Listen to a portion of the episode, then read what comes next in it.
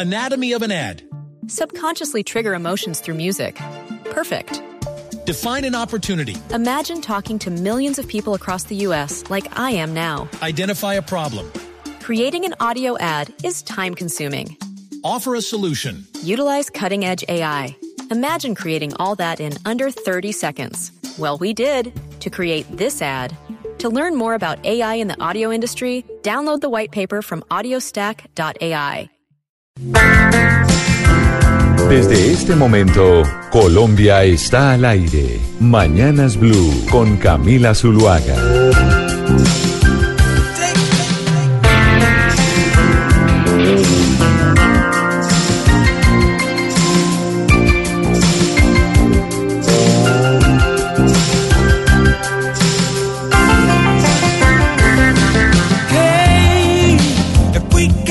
La mañana, 33 minutos. Continuamos en Mañanas Blue. Estamos al aire desde las 5 de la mañana hasta la 1 de la tarde. Hoy, después de la semana de Pascua, en donde hubo descanso, tenemos lunes de clásicos, don Gonzalo Lázaro, y así empezamos con pie derecho la semana, a pesar de las eh, noticias no tan alentadoras del fin de semana y de la Semana Santa. Sí, Camila, a usted y a todos los oyentes muy buenos días. Escuchamos a Paul Young con un clásico de 1985. Es una versión eh, de eh, otro clásico original de Holland Oates eh, publicado en 1980 y como usted lo decía, tal vez la noticia más importante e impactante a nivel mundial tiene que ver con esos atentados que se vivieron el día de ayer, domingo de Pascua, en Sri Lanka. Ya las autoridades han anunciado que más de 200 personas han fallecido. Fueron ocho las, los explosivos que explotaron, valga la redundancia, todos al mismo tiempo el día de ayer. Más de 400 heridos y Camila, 27 extranjeros eh, dentro de los fallecidos. Pero además usted menciona el ataque en Sri Lanka, que obviamente le ha dado la vuelta al mundo. Y nos lleva también a ver, por ejemplo, otros ataques que se dieron aquí, en Colombia al oleoducto, al oleoducto por parte del ELN. Y precisamente por eso, por esos acontecimientos lamentables que se vivieron durante la Semana Santa, en donde nos recuerda que, pues a pesar de que creíamos o éramos optimistas en cierta medida en que no, en Colombia seguimos en conflicto. Ya no con las FARC, pero sí con la guerrilla del ELN, con el Ejército de Liberación Nacional, quien en, su momento dado, en el gobierno de Juan Manuel Santos, se hizo una, o se inició una mesa de negociación, mesa de negociación hoy, eh, doctor Pombo, que está en el limbo. Muy buenos días Camila, felices Pascuas a usted, a todos los miembros de la mesa y por supuesto a nuestros oyentes. Es una mesa de negociación que está en el limbo y si me lo permite yo creo que fundamentalmente por cuenta de los terroristas del ELN. Eh, se mantuvo la mesa, se mantuvieron los garantes, se mantuvo parte de la agenda eh, pero en lo que no concedió el gobierno nacional fue en que no se volvieran los menores involucrados en el conflicto y que no cesaran definitivamente durante la negociación los actos criminales y terroristas. Y eso pues obviamente llevó a que se diera, si me permite la expresión muy coloquial, una especie de diálogo de sordos y pues obviamente eh, cada uno se atrinchera, se atrinchera a los, terroristas del ELN y empiezan a hacer de las suyas, como por ejemplo los atentados terroristas en plena Semana Santa. Razón por la cual me parece importante formular esta sencilla pero profunda pregunta. ¿Cree usted, querido oyente, que el gobierno debería negociar con el ELN en medio del conflicto armado? Eso es lo que queremos hablar con ustedes, con los oyentes, porque además hace rato no hablamos con ellos porque el último día que tuvimos de programa fue el miércoles eh, de la Semana Santa. 316-415-7181. Y hacemos esta pregunta, entre otras, porque hacemos el siguiente resumen, resumen de alguno de los ataques eh, del Ejército de Liberación Nacional después de la posesión del gobierno del presidente Duque. Digamos que hoy son los que están al mando de esa negociación. Mire, el 10 de noviembre del año pasado, en el tramo 3 de la troncal del Magdalena Medio, guerrilleros del ELN hicieron un retén que dejó cinco heridos y dos vehículos quemados. Eso 10 de noviembre del 2018. El 11 de enero de este año, un helicóptero de la empresa Brinks que transportaba 1.700 millones de pesos fue impactado en el aire y pues una vez logró eh, realizar un aterrizaje de emergencia en el municipio de Acarí, en norte de Santander, fue destruido e incinerado. El ELN también se atribuyó ese ataque y el secuestro de sus tres tripulantes. El 17 de enero de este año, un ataque con un carro bomba, acuérdese usted, lamentable, en la Escuela General de Santander en Bogotá, con un saldo de muchísimos muertos. El 22 de enero de 2019, o sea, ese mismo mes que tuvimos una cantidad de ataques, dos guerrilleros de la columna Che Guevara atacaron la estación de policía de Saravena en el departamento del Cauca. Terminaron heridos dos civiles que pasaban por ese, en ese momento por la estación. El 3 de febrero de este año, el ELN secuestró y asesinó en Arauca al patrullero Jonathan Sierra. El 7 de marzo, en la tarde de ese jueves, un camión fue atravesado en la vía que desde Saravena conduce a Tame, en el departamento de Arauca. Cuando un pelotón de soldados llegó al sitio, fue detonado un campo minado alrededor del carro. Cinco uniformados quedaron heridos y uno de ellos de gravedad. Y pues el último, 16 de abril, doble ataque al oleoducto Caño Limón Coveñas en norte de Santander, afectando el río Tibucito y Pozo Azul. Una masacre ambiental de la que nos demoraremos muchos años, muchas décadas en recuperarnos. Esto para hacerles un resumen de los ataques del Ejército de Liberación Nacional después de la posesión del presidente Iván Duque y pareciera que estuviéramos regresando al pasado en cierta medida. Habíamos estado unos años en donde no se vivían ese tipo de cosas o no lo sentíamos de, de, manera tan significativa. Por eso me parece válida su pregunta, doctor Pombo, que los oyentes nos respondan si se debería negociar con el ELN el medio del conflicto armado o si debemos ya irnos a la guerra de frente, como se hacía antes. Sí, es una decisión fundamentalmente política. Recordarle a los oyentes simplemente esto, sin el ánimo de inducir respuestas, ni más faltaba.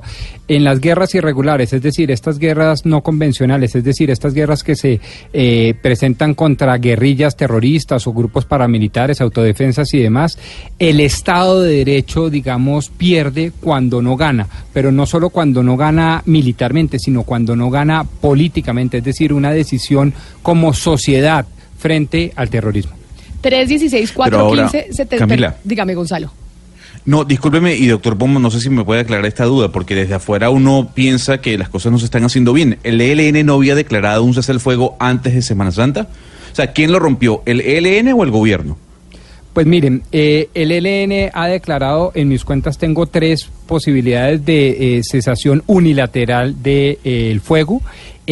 los ha incumplido el ELN eh, y básicamente los puntos son dos fundamentales. Uno, eh, la agenda de negociación que pretende el ELN es catalogada por el gobierno nacional y yo creo que con mucha razón como una agenda absolutamente irrealizable porque nos llevaría a unas condiciones de nuevo de sustitución constitucional en materias tan sensibles como por ejemplo eh, políticas extractivas.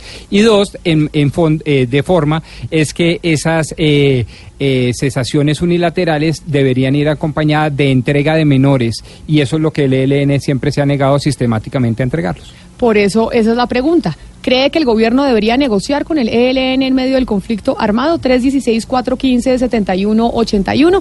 Ahí los queremos escuchar, es nuestro tema del día. Hoy, lamentablemente, después del último ataque del Ejército de Liberación Nacional, el pasado 16 de abril. Vamos con un poco de música, porque estamos de lunes de clásicos. Y además, con un poco de música, porque resulta que desde hace algún tiempo ya se anunció que puede haber muchos buses que van a terminar quitando los radios de sus eh, vehículos porque no quieren pagarle a Saico lo que Saico está cobrando por poner música.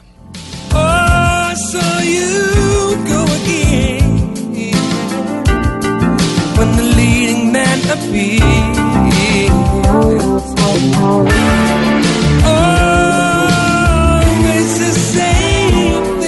como regresamos de Semana Santa, unos eh, viajaron en avión, otros viajaron en carro, otros tuvieron que viajar en flota. Hugo Mario Palomar, ¿qué es lo que está pasando con las flotas y con las empresas de transporte público, que algunas ya están tomando la decisión de desmontar eh, los radios y hubo personas en esta, en esta Semana Santa que estuvieron viajando en bus eh, entre diferentes departamentos y pues se fueron en silencio. A mí me fascina porque a mí me encanta viajar en silencio, pero hay gente que extraña la musiquita. Sí, pues se, se había anunciado, Camila, desde el año pasado por parte de Saico Asiempro el cobro de derechos de autor a las empresas de transporte en el país, no solamente a la de los eh, buses eh, de transporte especial, a los buses intermunicipales, sino también incluso a las empresas de taxis.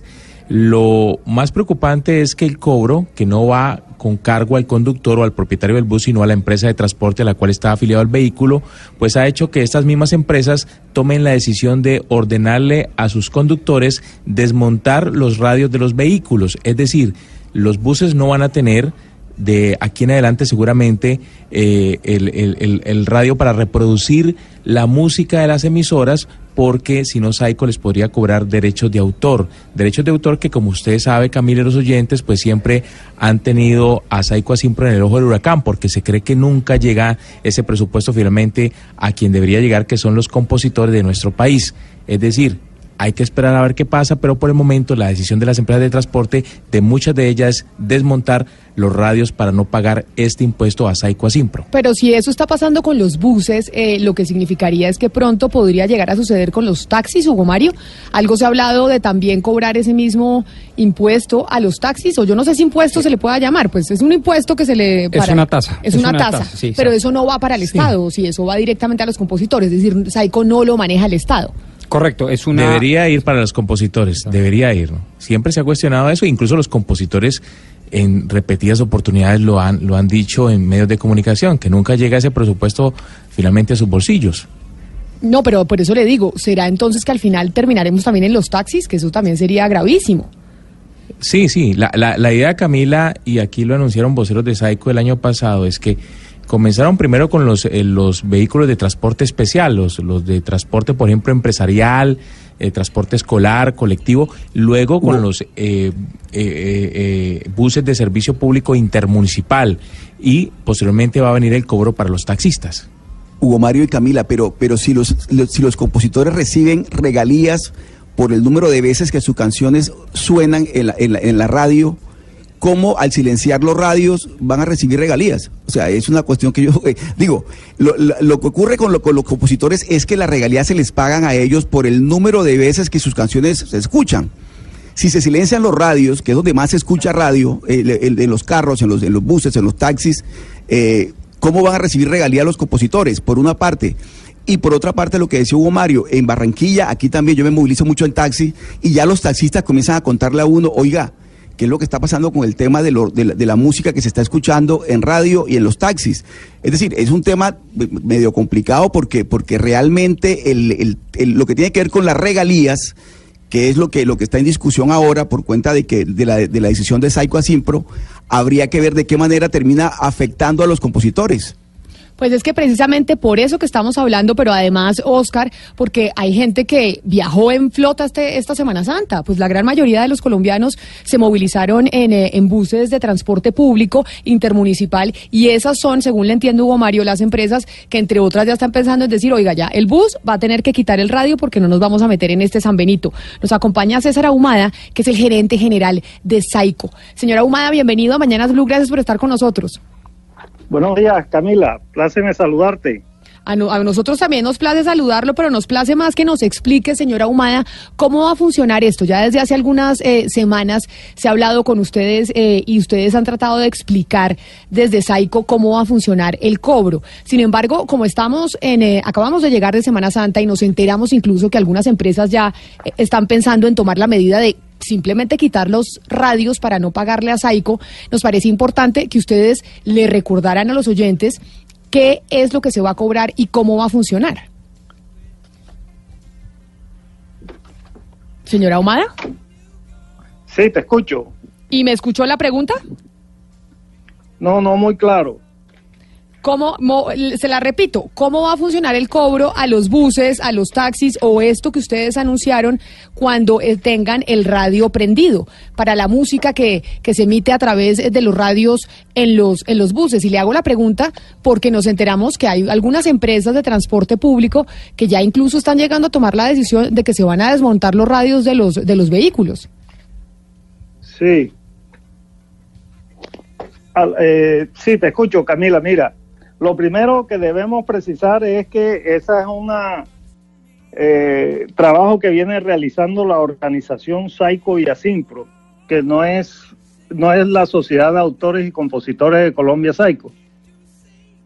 Eh, hecha la, la- anterior precisión, eh, debo pasar a, a contextualizar. La situación es, eh, nosotros le dimos mandato a la organización, cuando hablo de nosotros, hablo de la Sociedad de Autores y Compositores de Colombia Saico y, y Asimpro, que es la que se encarga de recaudarle a, a los ejecutores de la música Pero, pero mire, señora Humada, a ver, eh, usted nos, eh, nos aclara. Ustedes son, usted es el gerente general de Saico. ¿Ustedes son los que se Correcto. encargan o no se encargan de hacer la recolección de los dineros de... No, no, de ninguna manera. Por eso yo fui claro y te estoy diciendo que de eso se encarga la organización Saico y Asimpro. No, está claro eso, sin embargo, creo que su llamada es pertinente en lo siguiente, doctora Ahumada. Ustedes se encargan de crear esta especie de tasas que generarán después esas regalías más que merecidas a nuestros autores y compositores. En ese Correcto. sentido, la primera pregunta y más obvia es, ¿usted estaría de acuerdo que esas tasas se le impongan a las empresas de transporte público masivo? Estoy hablando de transporte intermunicipal, transporte interveredal, buses, taxis, motonetas, etcétera. Esa es una situación que se viene presentando, no como lo han venido manifestando algunos medios aquí en, en Colombia, que lo que han hecho es desinformar. Eh, no es cierto que la organización Saico y Asimpro genere liquidaciones a empresas del, del transporte público de pasajeros por un valor de 12 millones de pesos, por ejemplo, como tampoco es cierto que se eh, cobra una tarifa mensual por, por vehículo por un valor de 34 mil pesos, como tampoco es cierto que la OSA genera cobros mensuales de 10 mil a 15 mil pesos y han hecho una serie de, de elucubraciones y, y han sacado una, una serie de sumas que no sé de dónde salen. Y sin embargo, eh, Señor Humada, pero ¿qué, exactamente qué es lo que ustedes están pensando cobrarle a los a, la- a lo- a lo- a estos tipos de transportes? Exactamente qué es lo el que piensan. derecho, el derecho que tienen todos los compositores, así como el transportador cobra por porque una persona se suba, cobra un pasaje. El que creó la, el que creó la, la, la- obra tiene derecho a cobrar por, por el uso de su obra. Señora Humada, según entiendo, lo que ustedes cobran es eh, las obras que están en un listado que tienen ustedes. Busco ese listado eh, en Internet y no encuentro esa lista. ¿Cómo hace uno para saber cuáles están en esa lista y quiénes están en esa lista? Es decir, ustedes por qué escogen la música que está en la lista por la cual ustedes cobran. No, nosotros tenemos un repertorio, Camila. Nosotros representamos a más de 9 mil socios y tenemos unos convenios de reciprocidad con más de 111 sociedades en el mundo. Nosotros representamos ese repertorio eh, y es el que se viene utilizando en la... Nosotros no cobramos por repertorio que no es nuestro. Ahora, yo quisiera, tengo una duda aquí. Si yo llamo en este momento al manager de J Balvin o de Maluma o de Carlos Vives o de Shakira, ¿le podría preguntar a ellos si reciben plata de Psycho? Claro, claro, llámenlo. No solo a ellos tres, que son de pronto re- muy representativos, llamen a los a cualquiera de los nueve mil socios y le preguntan si reciben o no reciben regalías. Pero señora Humada, ¿cómo, ¿cómo hace el compositor para recibir eh, las regalías si sus canciones no suenan en la radio? Es decir, ¿de qué manera el compositor, que es el que recibe las regalías, va a beneficiarse de una decisión como esta que ustedes piensan tomar o están tomando que en, en lo que tiene que ver con el transporte masivo o este tipo de transportes, si sus canciones no se van a escuchar? Porque al silenciarse los radios, pues no hay manera de escucharlas y el compositor recibe por cuenta de lo que se escucha sus canciones. ¿Eso cómo se explica? Así, así, así es. Eh, de acuerdo, nosotros tenemos un contrato de monitoreo, tanto la sociedad que yo represento como la organización Psycho y Asimpro, y de acuerdo a las sonadas que, que- que tenga la canción, así mismo se hace la distribución de, de- de las obras que hayan sonado en, en el trimestre correspondiente. Pero entonces, señora Humada, ¿cómo son las tarifas? Es decir, ¿cuánto le cobran ustedes a- o cuánto se le cobra a un eh, vehículo de transporte público por tener un radio? Porque ustedes no tienen cómo llevar el control de cuáles son las canciones que suenan y cuáles son las que no. Ustedes no saben. No, si sí, el control, el control lo llevamos nosotros y lo lleva la organización Psycho y Asimpro. Pero ¿cómo? ¿Cómo, Lo que- uno- ¿Cómo sabe uno? Porque tenemos, nosotros tenemos contratada una empresa de monitoreo que establece cuántas son las sonadas que se dan eh, a diario. a diario en todos los buses de Colombia, en todos los taxis, en todos los vehículos del país?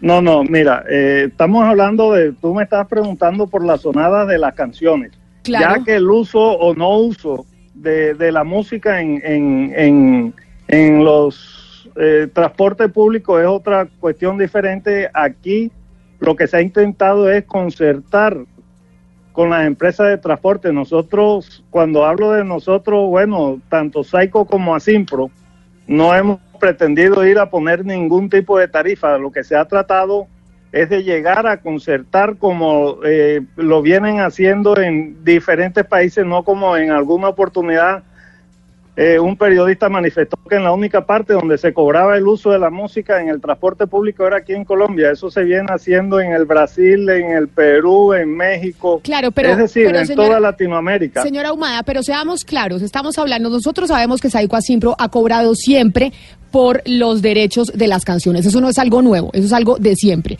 Lo nuevo es el tema del transporte público, que a los que a Sí. los vehículos se les va a cobrar una tasa, un impuesto, como lo queramos llamar, por tener un radio prendido y ese radio prendido, esa tasa es por los derechos de autor que, le- que van directamente a Saico y a Simpro. Esa tasa que se le cobra a los buses o que se le piensa cobrar es de cuánto?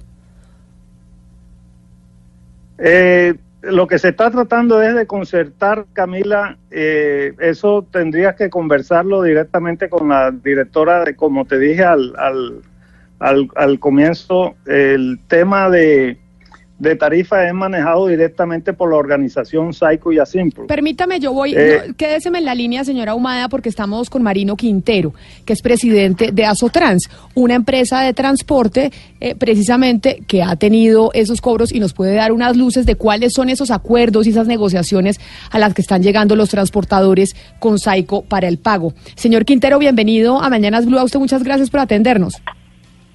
Buenos días.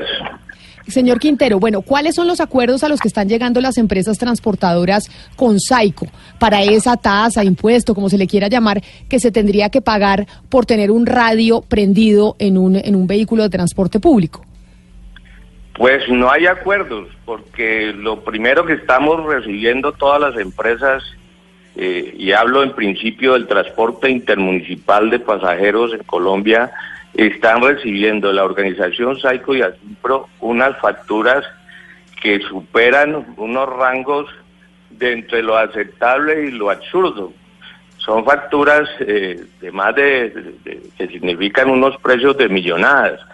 Estoy hablando de casos que las facturas son de 68 millones, otras facturas de 45 millones, y, y de una vez le colocan ese precio e invitan a llegar a una audiencia de conciliación ya sobre la base de esas facturas que no tienen razones ni jurídicas para mandarlas porque no hay un contrato que las justifique y por el otro lado ellos eh, a priori van mm, enviando estas facturas calculando sobre el parque automotor de las empresas. Señor En Quintero. algunas regiones de Colombia han hecho algunas inspecciones valiéndose de la ingenuidad de la policía en algunos sectores y para ver si el carro lleva radio o no lleva radio y, y con base en eso eh, emiten esas facturas. Señor Quintero, que sí hay una tarifa. ¿desde hace cuánto empezaron eh, esos cobros de esas facturas? ¿Desde hace cuánto a las empresas de transporte les están llegando las facturas de cobro por eh, los radios que tienen los vehículos?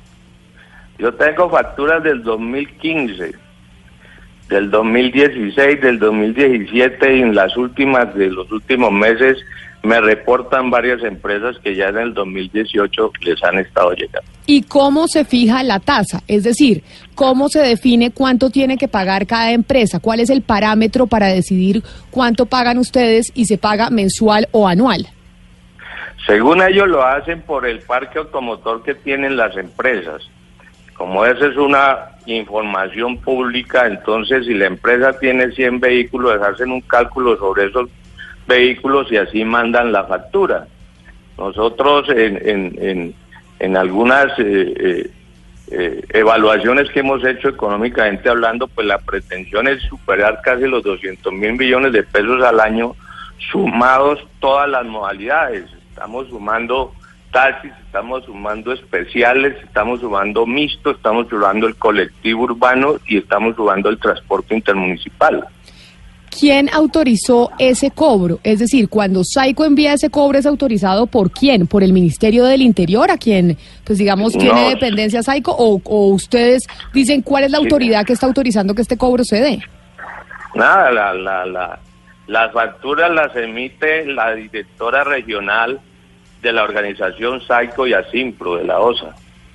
A ustedes. No vienen certificadas por ningún ministerio ni por nadie. Aquí el, incluso nosotros tenemos conceptos del Ministerio de Transporte donde rechazan ese cobro porque no está en la estructura de costos de las empresas ni en la prestación del servicio. Nosotros no nos lucramos de la música. Nosotros, eh, salvo las eh, eh, chivas rumberas que sí ejercen una como una discoteca ambulante, el transporte corriente intermunicipal y de las demás modalidades, simplemente los vehículos desde que los entrega el concesionario vienen con un radio. E incluso en los contratos de vinculación nosotros no autorizamos la emisión de música, sino que es el conductor el que acompaña su recorrido oyendo sus noticieros, oyendo sus programas deportivos y eventualmente la música, porque nuestros usuarios ya cada usuario va en su celular oyendo su, su- su- sus gustos y, ya nosotros no nos comprometemos pues a, a que los vehículos tengan o no tengan música, porque eso no hace parte de la composición de la tarifa nuestra. A mí, a mí no me queda claro, señor Quintero, cómo hace Saico a Siempro para eh, monitorear o para controlar el, el uso de o la, o la difusión de la música en los, en los radios de los vehículos de servicio público intermunicipal en este caso. Eh, eh, ¿Usted sabe si en ocasiones ellos eh, envían personal eh, que se hace pasar como pasajeros para tomar nota de lo que está sonando en cada, en cada bus? No, ellos que parten de una presunción de hecho, que porque los equipos están acondicionados con radios, como le digo yo, desde, desde el concesionario, asumen que nosotros estamos emitiendo música para el público y entonces con base en ese criterio es que ejercen esta coacción jurídica a las empresas de transporte. Y lo segundo es que en algunas zonas donde han hecho controles, lo único que constatan es si el equipo, si el vehículo cuando lo, lo paran eh, y lo inspecciona, ese si lleva radio o no lleva radio. Pero discúlpeme, señor Omada, porque yo estoy realmente sorprendido al escucharlo. La radio en Colombia le paga a Saico eh, por sonar las canciones. O sea, ya le paga a ustedes Así los es. responsables en este caso de colocar la música, señora Ahumada. La pregunta es, ¿por qué si la radio ya le paga a ustedes, que son los responsables de colocar las canciones, por qué el transporte público le tiene que pagar también? Explíqueme eso. Es que una cosa es la difusión de ondas sonoras que pagan las emisoras, es eh, algo totalmente diferente al uso de, que se le da en el transporte. Las emisiones no pagan por el uso de música del transporte. Esto es como, hagamos un ejemplo de una cascada. El uso eh, es por el, es por el pago por cada tipo de uso que se da. En, en una cosa es lo que paga la emisora y un uso diferente el que le está dando en el transporte público. Pero yo quiero hacer la, la- la siguiente precisión, si me da la oportunidad.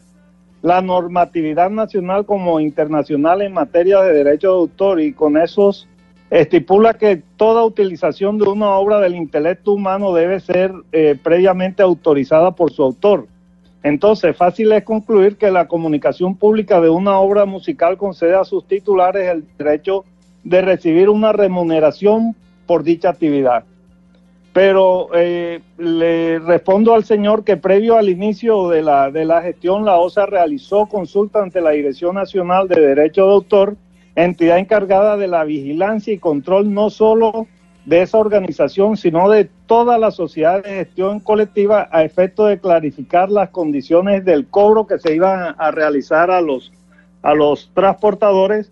Eh, en las reuniones que se han sostenido por parte de la organización, eh, donde se ha querido concertar eh, las tarifas, eh, se le ha puesto de presente eh, toda, este, toda esta serie de, situaciones y nosotros, y cuando hablo de nosotros, no es Saico, sino ni la organización Saico y Asipro, cuando hablo de nosotros, no- nosotros no nos subimos a ningún medio de transporte a verificar si están utilizando o no están utilizando eh, tipo de música, ni nosotros como vienen manifestando en algunos medios que, que vamos a multar, eso no es cierto. Pero señor Omar, Eh, con, con todo respeto... Nosotros, eh, como tampoco es cierto que nosotros adelantamos operativos para el desmonte de los medios de comunicación de la música en el transporte público de pasajeros.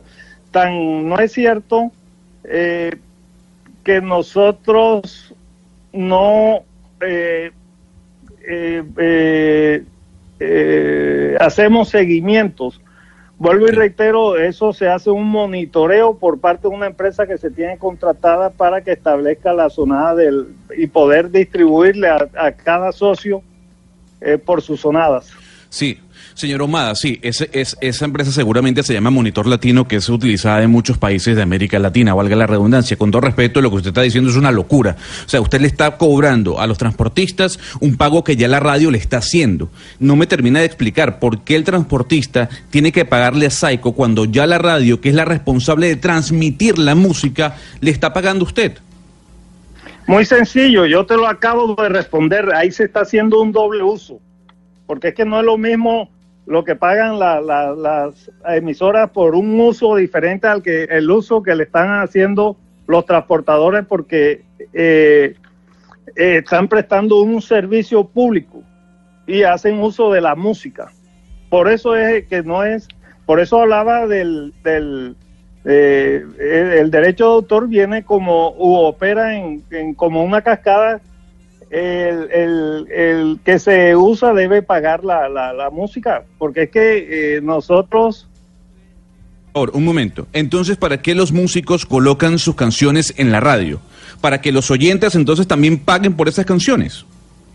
Ahí, Para que los transportistas también reitero, hay una cadena, hay una cadena de uso eh, y se debe hacer un pago por cada tipo de uso. Ahora, si los dueños de, de no quieren cobrar los que eh, se han quemado la pestaña componiendo la música, no quieren cobrarlo, pues que no lo cobren. Pero ellos tienen derecho al pago del uso de su música. Señora Ahumada, ya que usted dice y hace eh, la analogía de una cascada y que son diferentes usos y por eso se les cobra a los transportadores, nos dice un oyente a través de Twitter que nos escribe a su, arroba Zuluaga Camila y dice, Camila, por favor pregúntele a los señores eh, de Saico si ellos pagan por la utilización de la banda que emite su música al Ministerio de las Comunicaciones. ¿Ustedes hacen pago? ¿Ustedes pagan por el uso eh, de las bandas? Y usted, usted probablemente me va a decir que no, doctora Ahumada, porque dice ese pago ya lo hacen eh, las emisoras de radio. ¿Ustedes simplemente hacen un cobro o ustedes pagan también al ministerio? No, nosotros no, no, no, no hacemos ningún pago al, al ministerio porque el, el pago de esa tienen que realizarlo quienes están usando y nosotros no tenemos ese tipo de uso. Y entonces, ya que ustedes están cobrándole a los eh, vehículos de transporte público, a las empresas, que nos decía el señor eh, Quintero, por ejemplo, de Asotrans, que ya les ha llegado desde el 2015 facturas con este cobro, ¿los próximos van a ser los taxis? ¿Ustedes van a por los taxis también? Todo, vuelvo y, y te reitero, todo el que haga eh, uso de la música en establecimientos abiertos al público eh, tiene la obligación de pagar el derecho de autor. Por eso le pregunto, Y ¿taxis eso también? no, eso no es un invento de Saico ni de la organización, eso está en la en la normatividad vigente. Tienen que revisar el parágrafo del, del, del decreto 1066 del año 2015. Señora Humada, ¿pero los taxis también? El, el servicio el servicio que están prestando, eh, si es un servicio público, todo toda toda actividad en el que se haga uso de la música debe pagar el derecho que tiene el, el autor o compositor de, de- de esa obra. ¿Y qué pasa si no pagan? ¿Cuál es la, la sanción si no se paga? No, no, no, nosotros no somos autoridad para imponer sanción, ni más faltaba. Lo que se está tratando es de llegar a un acuerdo con los transportadores eh, y eso no es nada nuevo. Con ellos se vienen tan es así que algunos ya han venido cancelando eh, el derecho de autor a la organización Saico y a Simpro Eh, la Pero- idea es llegar y concertar, no es imponer tampoco, además, porque Claro, así señor está pero- establecido en el manual tarifario. Claro, señor Amada, pero usted acaba de decir dos cosas. Primero, que no han llegado a ningún acuerdo con los transportadores y segundo, que no eh, tiene ningún efecto sancionatorio el hecho de no pagar. Pero a renglón seguido, el doctor Mariano Quintero nos acaba de decir que ustedes están tratando de buscar esa plata a través de un cobro coactivo, que es muy duro para los transportadores. Entonces, al fin, ¿qué? ¿Si hay sanciones por no pagar o no hay sanciones? En estos momentos no hay sanciones porque vuelvo y reitero, se está eh, llegando a unos acuerdos. Hay unas empresas transportadoras que, que han venido cancelando los derechos de autor y con los que no, y con, con las empresas que no han cancelado ese derecho, se están haciendo concertaciones. Aquí no se trata de imponer un cobro eh, de manera arbitraria, ni más faltaba. Por eso yo aprovecho la oportunidad y invito al señor transportador que quiera eh, llegar a, a algún acuerdo, pues estoy dispuesto a sentarme como intermediario entre la organización y él. Pero señor Quintero, que es eh, don Marino Quintero, presidente de Asotrans, usted es una empresa que ha recibido el cobro, también tiene colegas que tienen otras empresas. ¿Cómo se sienten estas empresas con este cobro de Saico? Porque según lo que nos dice el señor Ahumada es, queremos llegar a un acuerdo, esto no se trata de hacerlo a las malas, simplemente es algo que está en la ley. ¿Ustedes qué van a hacer al respecto como empresas de, tran- de transporte público?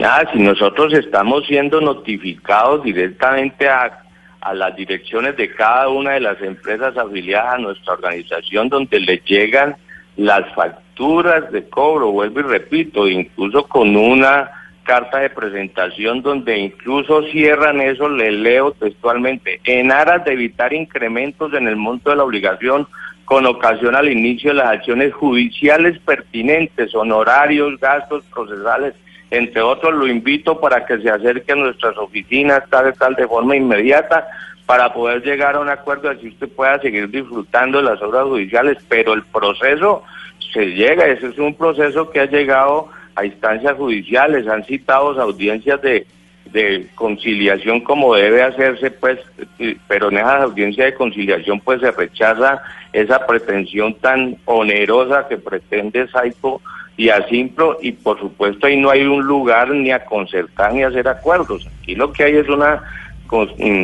una digamos que un chantaje judicial como lo hemos dicho nosotros en el sentido de que son cobros absolutamente exagerados.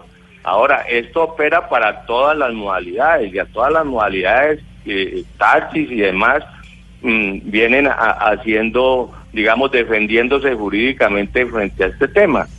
Nosotros lo que hemos eh, eh, dicho es que no vamos a aceptar este gravamen de parte de Saico y Asimpro. Algunas empresas intermunicipales de larga distancia que emiten videos dentro de su plus de servicio, ellos sí aceptan que tienen un plus de servicios y que pronto sobre eso sí deben de pagarlos, pero el servicio corriente de taxis, de intermunicipal, de servicio especial, no lo puede aceptar. En los contratos de vinculación no autorizan a que se emite. Y como hecho ya notorio, pues empezó en algunas regiones como Antioquia y como la costa atlántica a que si la OSA sigue insistiendo con ese cobro y sigue amenazando con ese cobro jurídico, pues simplemente nosotros lo que hicimos fue determinar un retiro de los radios de los vehículos nuestros, pues para evitar precisamente este acoso judicial a que estamos siendo sometidos en estos últimos años.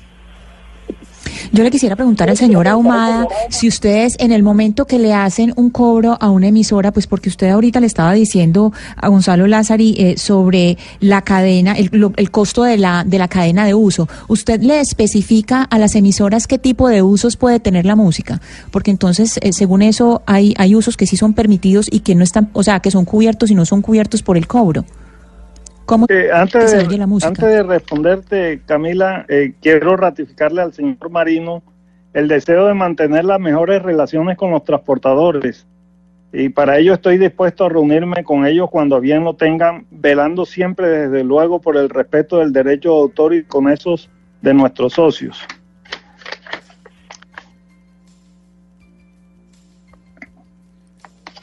Se- señor Aló. Ahumada, y la respuesta a la pregunta de mi compañera Ana Cristina. ¿Qué, qué me preguntan a Cristina? Ana Cristina. Sí, yo le estoy preguntando si en el momento que usted le hace un cobro a una, emisora, cuando ustedes le pasan, por ejemplo, a Blue Radio el cobro de Saico a Simpro, usted le dice a Blue Radio, este es el tipo de usos que están autorizados por Saico a Simpro y estos no, porque usted está diciendo, mm, teóricamente, si los, si los eh, transportadores públicos deben pagar, es porque lo que se emite Blue Radio, pues ustedes suponen que no se va a oír ahí y que son ellos los que tienen que pagar. Es decir, para que no haya un doble cobro, ustedes qué es lo que, qué es lo que se supone que le están entonces cobrando eh, a las emisoras. No, no, aclaro que no hay un doble cobro, insisto y reitero, es un pago por cada tipo de uso. Yo, eh, el uso que se le da es diferente, eh, el que tiene la emisora o el uso que le da la emisora al uso que le da el transporte público. Entonces, ¿cuáles son esos usos autorizados? En el momento que una emisora le paga a usted, entonces ustedes están autorizando qué tipo de usos entonces. La, la difusión de ondas sonoras. Eso es lo que pagan la- la- la- las emisoras aquí, que es diferente al uso del transporte. No, pero la difusión de, pero la no difusión por el uso de la música del transporte. Claro, pero la difusión de ondas sonoras es precisamente para que el público las pueda oír. Es decir, la difusión de, ondas sonoras, Claro, eso lo pagan yo- las, sí, los claro, medios de comunicación al ministerio voy- con una yo- licencia. Pero cuando usted como, Claro, como voy emisora si paga... yo voy en mi vehículo, si yo voy en mi vehículo personal y no estoy haciendo un uso al público, pues claro que voy a tener que pagar. Estoy oyendo la emisora y ya la emisora pagó, pero cuando yo estoy haciendo uso en, un medio de transporte público, ahí el uso es diferente. Pues es la respuesta que da eh, Saico precisamente sobre esta queja que tienen los transportadores ya desde hace mucho tiempo. Señor César Ahumada, gerente general de Saico, gracias por haber estado con nosotros. Feliz mañana. Con mucho gusto, Camila. Nosotros eh, hemos contactado al Ministerio del Interior, señor eh, Marino Quintero, que es básicamente quien debe estar a cargo o quien está a cargo de esto que ustedes denuncian. Y lo que dice el Ministerio es que en este momento no tienen nadie eh, encargado del tema. No tienen, que no tienen nadie que pueda hablar y clarificar quién autorizó o cómo funciona esto. Porque entiendo, según lo que nos dice el señor eh, Quintero, es que acá, a pesar de que obviamente no va a llegar un policía con una libreta de comparendo a ver si usted pagó o no pagó, si, los, si les llegan las demandas por parte de Saico en un cobro coactivo. Lo que van a hacer entonces, señor Quintero, como medida, eh, ustedes es quitar los radios de los buses. Pues lamentablemente, pues en este país si, si, si no se puede por, por razones absolutamente de, de comprensión y de conciencia, o sea, que es que es un conductor en la carretera, pues muchas veces se acompañan, ni siquiera oyendo música, sino oyendo los noticieros y los noticieros deportivos sus partidos de fútbol, y eso es una, digamos, una eh, discreción eh, del uso discrecional que tiene el conductor en- en carretera, pero pero a nosotros nos parece absurdo que eso con el simple hecho es que ellos ni siquiera se toman el trabajo de, constatar si efectivamente se oye música o otro tipo otro tipo de- de audiencia en las emisoras eh, van eh, emitiendo todas estas facturas que nos llegan a nosotros copias de todas las empresas. Las empresas cuando les llegan las facturas de la OSA nos las reenvían a nosotros en la gremiación para que les digamos cómo se deben comportar y la línea de nosotros ha sido absolutamente vertical de rechazar este cobro porque no está en la estructura de costos y nosotros no lo generamos como un plus en el servicio nuestro. El servicio corriente es un servicio que, mm, que, que- se presta una tarifa muy módica para el usuario y que como tal eh, este uso de la música casi que es discrecional solo exclusivamente del conductor. Entonces, eh, lo vamos a rechazar, lo seguiremos rechazando, estamos dispuestos a reunirnos en todos los escenarios, los hemos invitado a las convenciones nuestras y por supuesto eh, eh, hemos querido que todo esto tenga una solución amigable. Como no se ha podido en algunas regiones, los transportadores al llegar esas facturas tan absolutamente cuantiosas, pues toman la decisión de hecho de decirle a todo su parque automotor, a sus conductores, retiren esos radios para evitar ese cobro tan injusto. Señor Marino Quintero, presidente de Azotrans, muchas gracias por haber estado con nosotros y le seguiremos eh, pues tratando de, de entrar en contacto con, eh, con el Ministerio del Interior, el encargado y que dice que pues de esto no tienen ni idea quién, quién va a hablar, porque entonces estamos frente a lo que está diciendo Saico, que dice estar amparado en una ley y que tienen los cobros eh, coactivos, pero no se sabe cómo funcionan esos dineros, quién cobra, cómo se manejan, cómo le terminan llegando a los autores. Vemos todo el día autores y compositores que terminan muriéndose sin un peso y, to- y, y ellos reclamando sobre el tema. Señor Quintero, muchas gracias, feliz día. Feliz día, que esté muy bien, muchos éxitos. Camila, eh, eh, eh, en torno a esto siempre, no de ahora, sino de, de hace mucho tiempo, ha existido una, una gran confusión. Lo primero es porque mucha gente piensa que Saico es una entidad pública y no lo es. Es una entidad privada que representa a un grupo de autores y compositores de música. Eso me lo hace caer en cuenta, por ejemplo, un empresario de artistas que nos está escribiendo a esta hora y, y que además nos, nos, nos, nos recuerda que hay siete empresas autorizadas por la sociedad, por la Superintendencia de Industria y Comercio, no solamente Saico y Asimpro, son siete empresas más las que están autorizadas por la Superintendencia para recaudar los derechos de autor en Colombia. Hugo Mario, Es decir, que yo y- creo, y- creo aquí, Oscar, que hay un, además de todo hay un vacío, también un vacío de tipo No, legal y en torno a esto. Y recuerde, y recuerde Hugo Mario que Saico fue intervenida en el gobierno de, de- de- siendo ministro Vargas Lleras, ministro del Interior. Eh, ¿Se acuerda que hubo una intervención fuerte que le, hice- que le hizo el Ministerio del Interior a Saico por presuntos malos manejos de los recursos de los compositores? Porque aquí de lo que se trata también es de defender, y en eso tenemos, en eso todos estamos de acuerdo, que esa plata le llegue a los compositores. Claro, pero- y muchos compositores en Colombia se mueren de hambre porque no, no reciben un, un peso. Eso le iba a pero preguntar. además yo creo, Cam- Eso le iba a preguntar, el- Oscar. Y es que usted que le ha hecho seguimiento, por ejemplo, a los compositores vallenatos, que usted ha escrito libros sobre el tema, todos los días vemos historias Mueren de pobres. compositores en el país que mueren pobres y que no les dan Sí, un peso. Así es, Camila, se quedan esperando unas regalías que nunca llegan. Es que lo peor, además le quiero decir lo siguiente, lo peor para un compositor, el peor enemigo de un compositor es un radio apagado. Porque es que resulta que ellos reciben por las canciones que reciben regalías por las canciones que se escuchan. De tal manera que yo sí creo que si ojalá todas estas medidas llegan a beneficiar realmente a los compositores, sería muy bueno. Pero vaya uno a ver si realmente eso ocurre. Yo no creo. En este momento no está ocurriendo, por lo menos. El gran problema, Oscar, es que con esa, esa auditoría de la que usted hablaba en el gobierno de Vargas Lleras, eh, eso sí se hizo y las mesas de trabajo duraron más o menos un año, pero si le digo, sinceramente, eso no sirvió para nada, más allá de cambiar al gerente de Saico, porque ellos son una logia, ellos son un grupo muy cerrado y es una logia en la que participan muy pocos compositores y aunque se tenga claro que el Ministerio del Interior tiene aprobadas otras eh, empresas para el cobro, eh, para, para cobrarlo el, el- tema de, de autores y compositores, la mayoría de gente recurre a Saico porque Saico es la más grande y a las otras no se les hace la publicidad que se le hace a Saico. Entonces Saico está en la televisión, Saico está en todas partes, la gente cree que es una obligación pagarle a Saico y en las otras casi no se asocia a nadie. Entonces lo- los compositores y los autores no tienen la posibilidad de ir a otros sitios donde sí les den su plata, sino que están o con Saico o con nadie.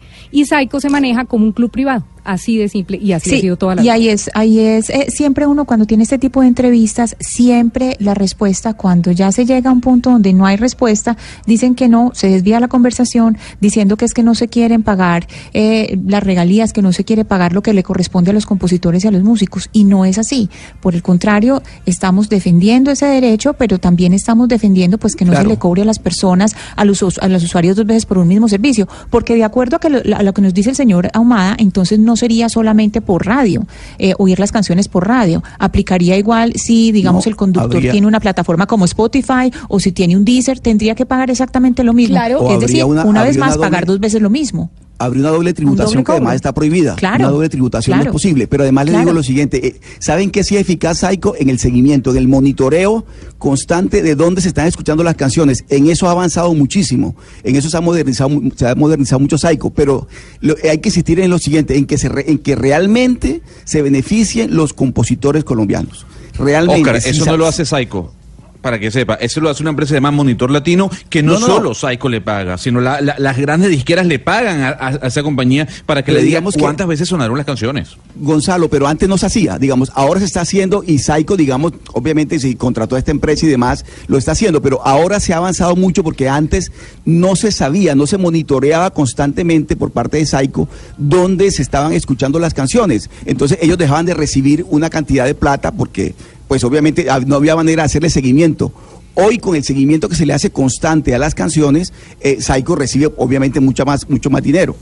11 de la mañana, 21 minutos. Ahí está, vamos a seguir eh, indagando, a ver si en la Superintendencia de Industria y Comercio, en el Ministerio del Interior, alguien nos da respuesta, porque sí es verdad que muchas veces se ha hecho intervención, se ha hecho investigación sobre lo que pasa en Saico y pues eso queda al final en nada. Cuando regresemos nos vamos para Sri Lanka, porque como lo anunciamos desde muy temprano, pues al menos 290 personas quedaron muertas y unas 500 heridas después de unos atentados en varias ciudades de Sri Lanka el domingo de Pascua.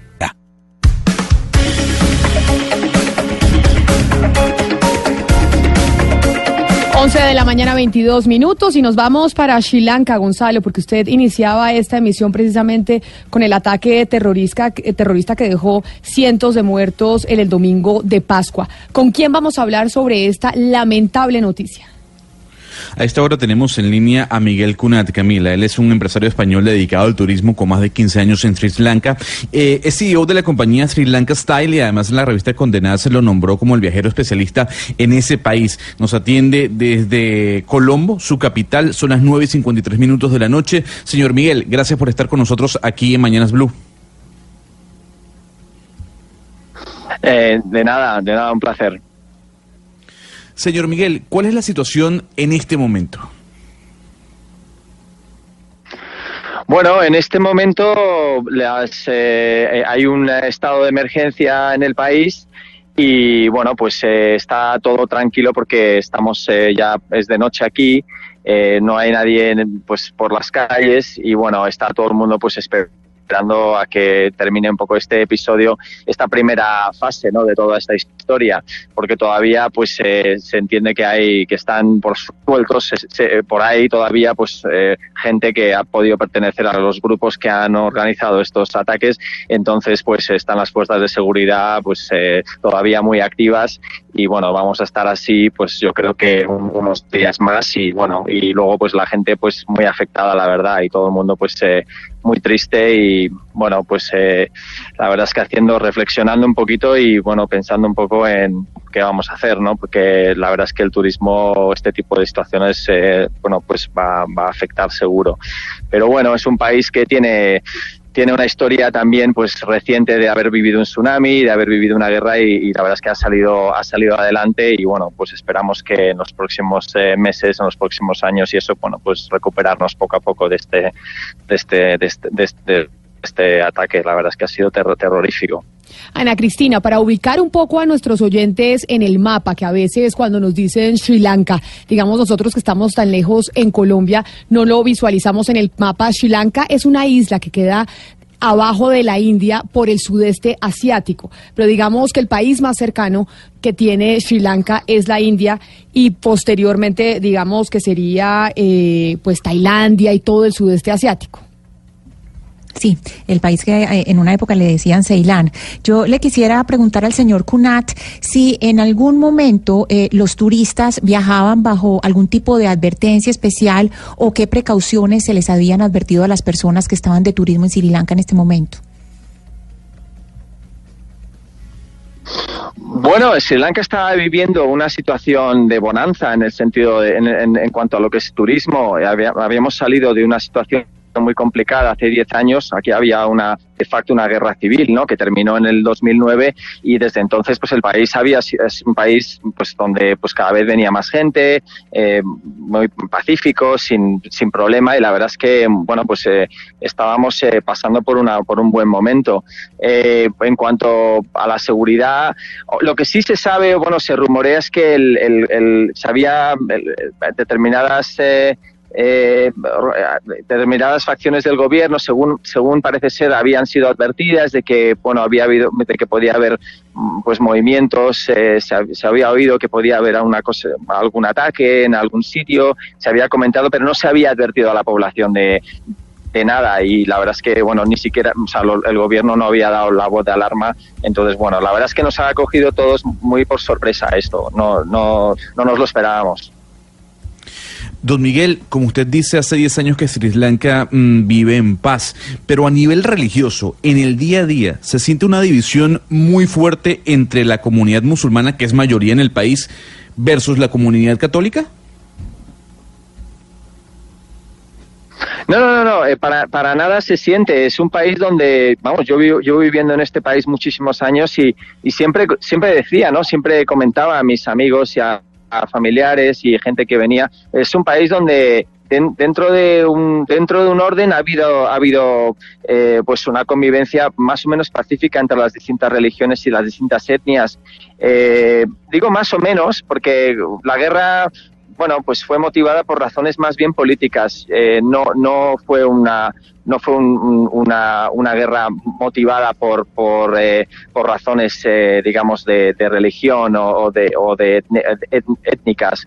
Es un país en, el, en ese sentido que tiene en el, el que conviven las, las o sea conviven musulmanes con, con hindús con budistas y con cristianos y, y en un mismo barrio puedes tener una iglesia un kobil un templo budista y todo el mundo pues más o menos se, se, se, entiende. No, no, no, yo no creo que sea, que sea una, una, digamos, una conclusión, ¿no? El, no se puede llegar a esa conclusión de que ha habido, o sea, no, no es una cuestión de, de que en el país haya tensiones eh, fuertes entre las distintas etnias y religiones. Nosotros pensamos que esto viene motivado de fuera, viene motivado de pensamos que viene motivado un poco, pues, quizá como represalia por lo que pasó en, en Christchurch, en Nueva Zelanda, pues, y que esto es, bueno, pues es una, una cuestión más bien global. Sí, don Miguel, ¿qué, qué, qué papel juegan los chinos hoy en, en, en, Sri Lanka, porque lo que entendemos es que han hecho grandes inversiones, millonarias inversiones en ese país, que parte de la prosperidad de ese país en los últimos años es gracias a la inversión de China, porque entre otras cosas tiene intereses de montar una base militar o está montando una base militar eh, para garantizar el, el, flujo comercial eh, desde ese país hacia, hacia el resto del mundo.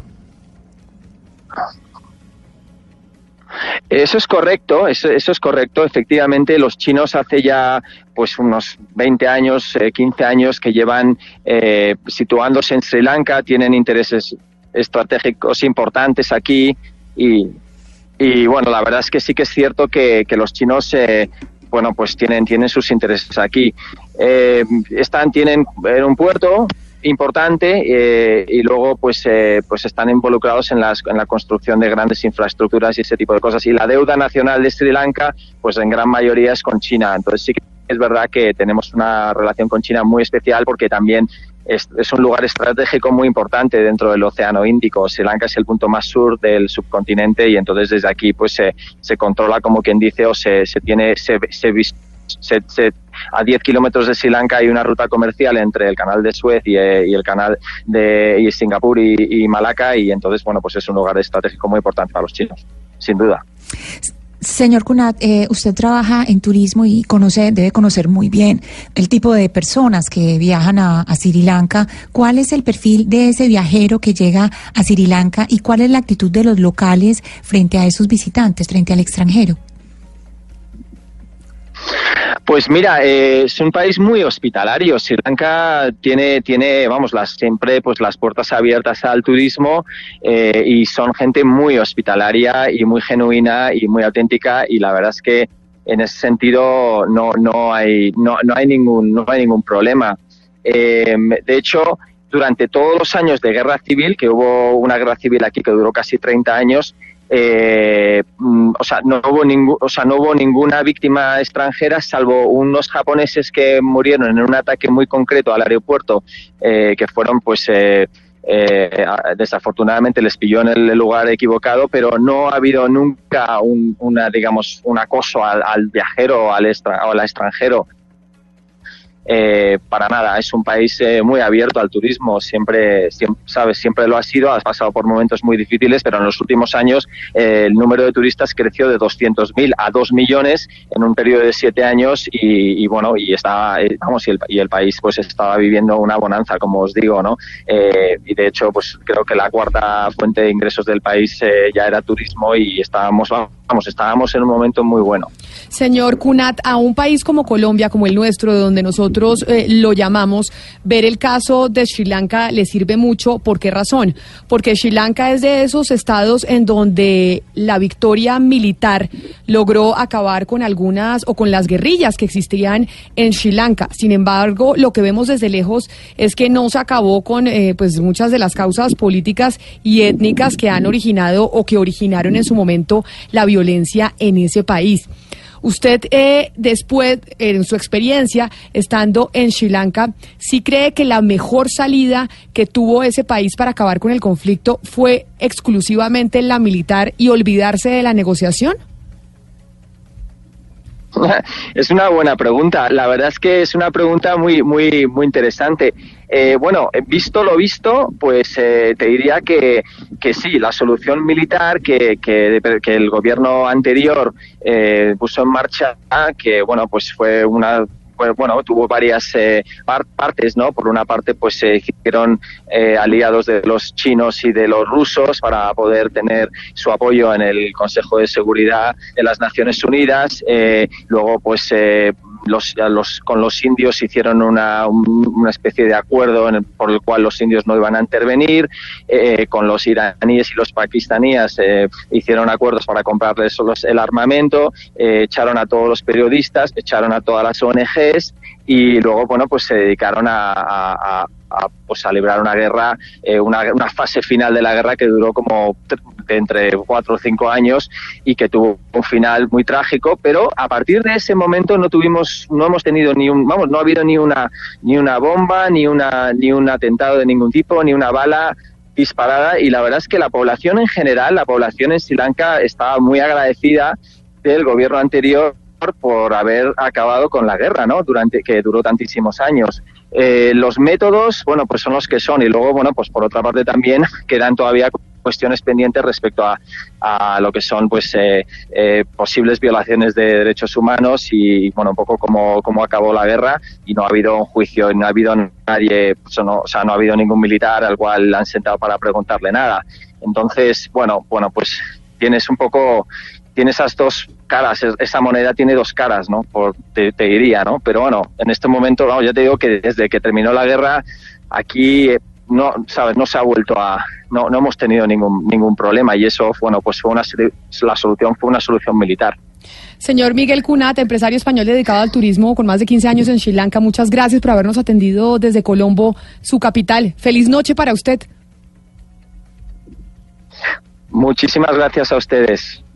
11 de la mañana, 34 minutos en Colombia. Y precisamente le preguntábamos al señor Kunat eh, sobre lo que pasaba en Sri Lanka porque nos sirve como espejo. Y él dice, pues acá eh, se acá se manejaron unos métodos de los cuales todavía no ha habido justicia, pero sin embargo, pues la, la población eh, civil quedó contenta con la manera en que se manejó. No se ha respondido por violaciones a derechos humanos, ni mucho menos. Y es un poco el tema del día que le estamos planteando nosotros hoy a los oyentes con el caso del ELN, Pombo. Sí, sin duda. Ahí hay unas, eh, digámoslo así, eh, eh, casos comparables, entre comillas, pero eh, lo que más me llamó la atención fue su última pregunta y por supuesto la última respuesta, es que ni siquiera se han dado a la tarea de investigar, es decir, pareciera ser que para los de Sri Lanka el hecho de haber alcanzado la paz, así sea a través del uso legítimo de la fuerza, es más que suficiente para dejar de lado situaciones que para nosotros en Colombia hoy en día es muy importante, como la verdad, las garantías de no repetición y por supuesto la justicia a quienes supuestamente han afectado los derechos fundamentales y los derechos universales. Es una situación bien interesante. Yo tengo que estudiar más Sri Lanka porque la verdad quedó muy asombrado con esa última respuesta. Ahora, con todo respeto a, los personas, a las personas de Sri Lanka, ¿cómo se pronuncia, Camila? Sri Lanka, Sri Lanka, Sri Lanka. Yo digo Sri Lanka. O sea, cuatro personas. La... Sí, sí. Yo soy más crollito y digo Sri Lanka, porque creo que así se. Pero, pero debe yo, estar mal dicho. Yo siempre he dicho Sri Lanka. Sri Lanka. Porque es como SRI. Sí. Como ese, ¿Cómo pronuncias? Sri Lanka. Sri Lanka. Es que es muy difícil entonces Sri Lanka. Es más crollito. pero venga, ya que usted sí la pregunta, pongámosle un poco de música antes de que vayamos con los oyentes, eh, Gonzalo, a esta mañana y a, este, y a estos temas tan complejos que estamos tratando, empezando después del descanso de Semana Santa. Y yo creo que cae perfecto escuchar a esta hora al gran, al maestro Héctor Lavoe con tal vez una de sus canciones más importantes. Del año 1978, aquí está el cantante.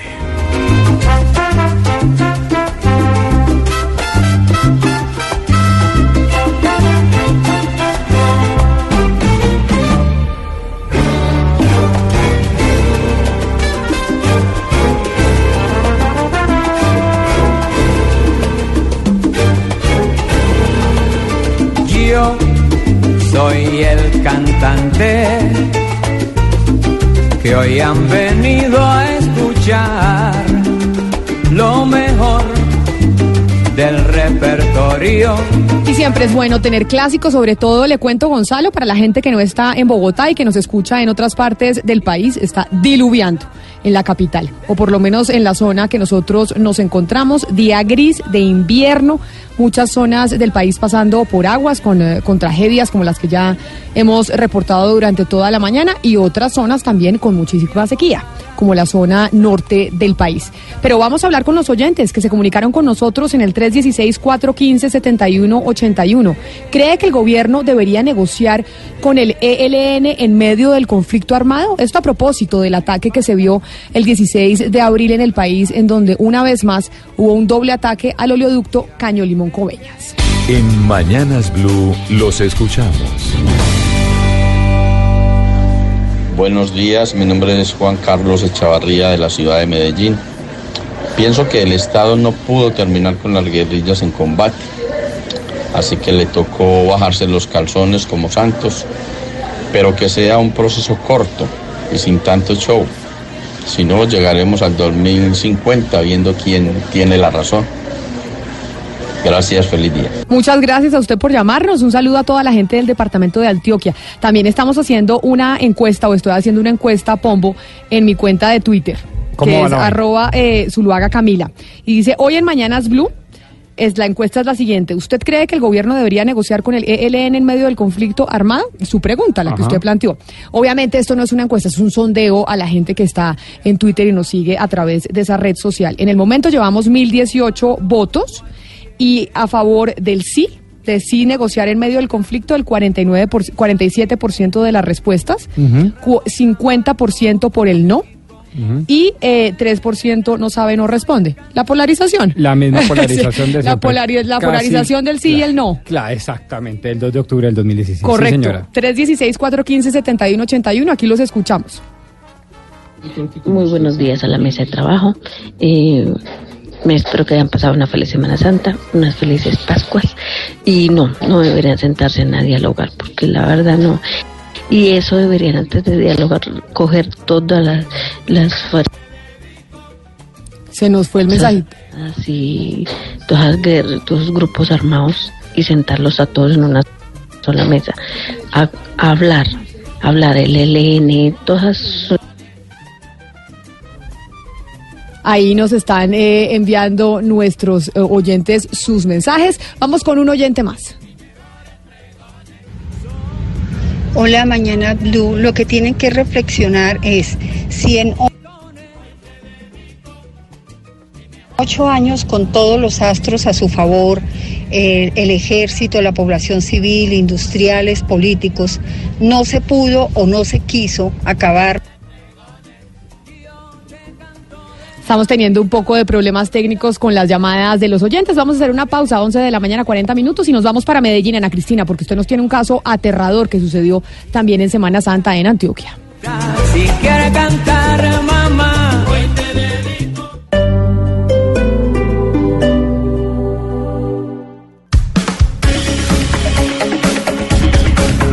11.42 y nos vamos para Medellín, para la capital antioqueña, Ana Cristina, porque hubo una noticia que pasó pues un poco desapercibida, me dio la impresión, durante la Semana Santa y fue la captura de un rector en un colegio en Medellín señalado de, po- de pornografía infantil y que podría haber seis víctimas en su haber. Sí, sí, así es, eh, Camila. Eh, Pues todo sucedió el miércoles, eh, fue una captura que se dio en el barrio Sevilla de Medellín y tal vez por el inicio de la Semana Santa pasó un poco eh, desapercibido. Se trata de un hombre de 67 años que presuntamente eh, se aprovechaba del cargo que tenía como rector de la, de la institución educativa La Milagrosa para contactar a jóvenes, a, a niñas que estudiaban en la institución educativa y eh, él les daba dinero, ropa y celulares a cambio de recibir eh, de ellas fotografías con contenido sexual. Son siete las víctimas de las cuales se sabe tres denunciaron y hay cuatro niñas, hay cuatro niñas jovencitas más que, que también eh, sufrieron este abuso, pero pues que tienen miedo de hacer la denuncia. Este señor eh, venía de traslado de otra institución educativa que queda en el área rural de Medellín, en el, en el corregimiento de Palmitas, y actualmente pues estaba en, aquí donde les digo, pues en la institución educativa La Milagrosa. Estamos precisamente por esa historia que usted nos acaba de, de comentar, que se conoció la semana pasada, pero que pasó un poco desapercibida por inicio de las vacaciones, en comunicación con el subsecretario de Educación de Medellín, el eh, señor Jorge Ríos. Subsecretario Ríos, bienvenido, muchas gracias por atendernos.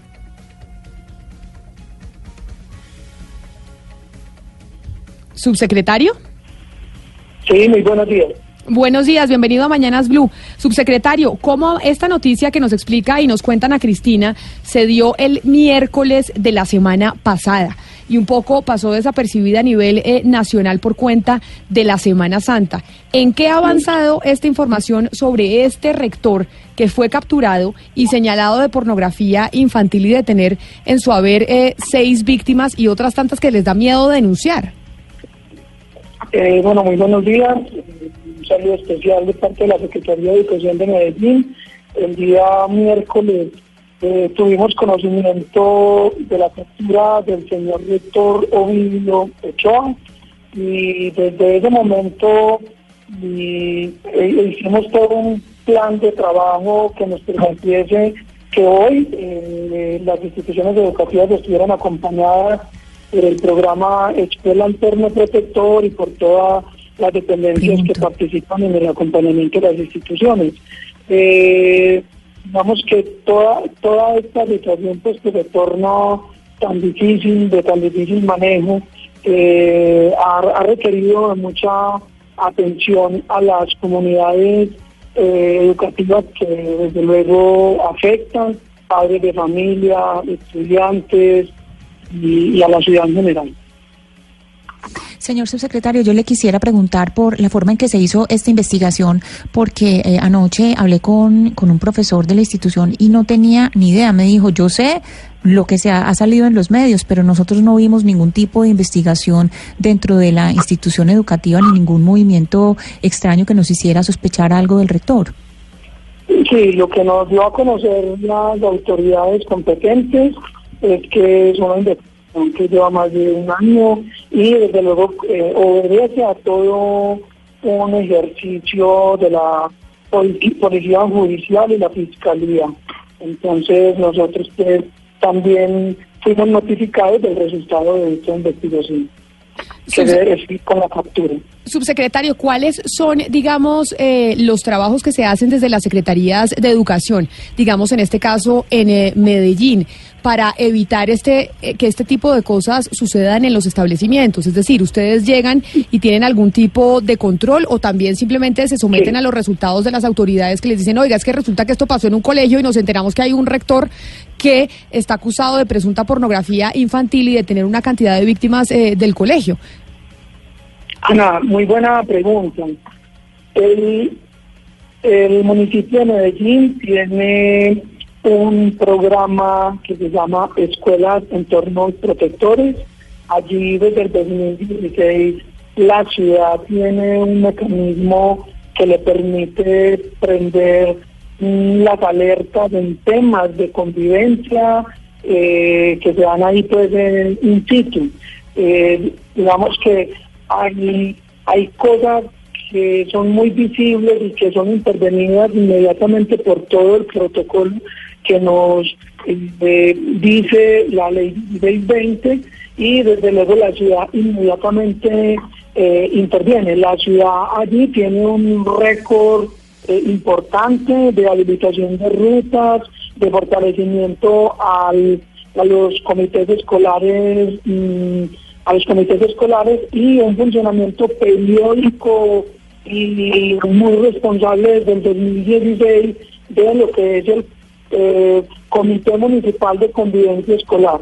Digamos que la ciudad allí tiene eh, todos los mecanismos para prevenir eh, y eh, intervenir todas las situaciones de convivencia pues, que se hacen muy evidentes. Hay otras situaciones que se escapan a ese manejo que vienen con todo un tratamiento ya de, de, eh, noticia criminal o, o aviso por parte de, lo- de las autoridades competentes eh, que, son eh, por denuncias de los familiares y los afectados y no necesariamente que la Secretaría eh, las conoce, sino que los afectados ya entran directamente al CAIBAS, que es la unidad de la Fiscalía que permite tratar eh, mm, de manera detenida y competente todos los casos de presuntos abusos eh, sexuales o violencias sexuales o cualquier tipo de, de, de- violencia. Entonces, digamos que este caso a nosotros nos, como Secretaría de Educación, nos es informado de que el rector estaba siendo detenido en una, justamente en una de las instalaciones nuestras donde nos encontrábamos en una reunión. Eh, señor subsecretario, yo le quisiera preguntar por el tipo de contactos que tienen ustedes, no solamente pues usted nos acaba de hablar un poco del- de la colaboración interinstitucional, pero también con los contactos que tienen con instituciones afuera del país, porque hace tres años supimos de Juan Rivera Pascual, que fue un pederasta que se paseó por los colegios más importantes de Medellín, llegó a, se devolvió para, se devolvió para España y allá inmediatamente lo cogió la Guardia Civil Española. Entonces, ¿qué tipo de contactos tienen ustedes? Porque casi siempre estas redes de pederastia pues son eh, redes internacionales. Sí, bueno, nosotros no, digamos que este caso nos, nos, nos asalta, nos, nos, nos coge a todos pues en este normal funcionar de la ciudad académico y desde luego nosotros no, no hay, no tenemos pues así de manera directa un vínculo interinstitucional que nos esté eh, anunciando que se está generando un movimiento, porque justamente en Medellín se ha fortalecido a partir del Comité de Convivencia Escolar Municipal las relaciones interinstitucionales con el ICDF, con la Fiscalía, con eh, la Policía Infantil, con todas las secretarías que estamos asociadas eh, a todo el tema de convivencia, digamos que somos más de ocho secretarías que nos encontramos en ese comité y allí analizamos una serie de indicadores rojos mes a mes, eh, consumo de sustancias psicoactivas, eh, reclutamiento, abuso de menores, trata de suicidio, en fin. Entonces, más bien digamos que lo que tenemos es una red interna muy consistente que nos permite prevenir y desde luego con salirle al paso a todas las situaciones que conocemos con tiempo. Eh, quería con- decirte, Ana, que, que la ciudad ha hecho una disminución significativa en, en todo lo que serían los temas de violencia eh, asociados a violencia escolar entre el 2016 y el 2019. Pues lamentable el panorama que, que estamos eh, escuchando, por lo menos con el caso del rector. Subsecretario Jorge Ríos, subsecretario de Educación en Medellín, capital del departamento de Antioquia, gracias por habernos atendido. Feliz día. Bueno, muchas gracias a ustedes. 11 de la mañana, 51 minutos, y como siempre a esta hora es momento de las noticias locales que llegan a todas las ciudades: Bogotá, Medellín, Cali, Barranquilla, Bucaramanga, Armenia. Mejor dicho, nos vamos con noticias locales y nos encontramos después de las 12.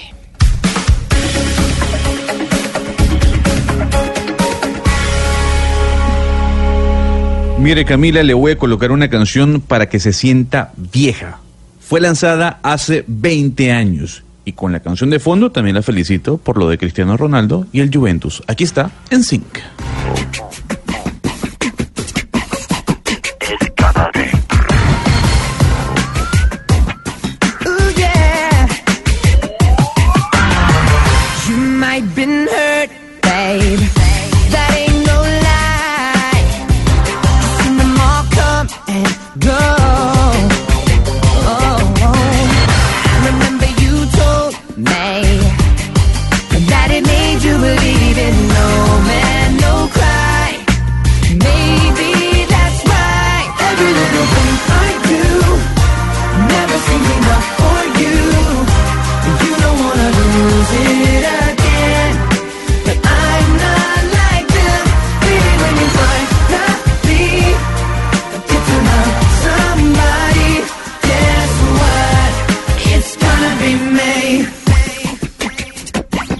Oiga, sí me hizo sentir vieja, Gonzalo, se lo tengo que decir, pero quiere decir que usted se siente viejo también. Sí, Sí, o estamos sea, no me, no me va a echar el baldeto solamente a mí. En lo absoluto, para nada. Además es un disco maravilloso que yo lo puse una y otra vez. Y además contento, Camila, porque Ariana Grande estuvo con NSYNC en Coachella. Eso sí, sin Justin Timberlake, ¿no? Estuvieron los otros cuatro miembros de la boy band.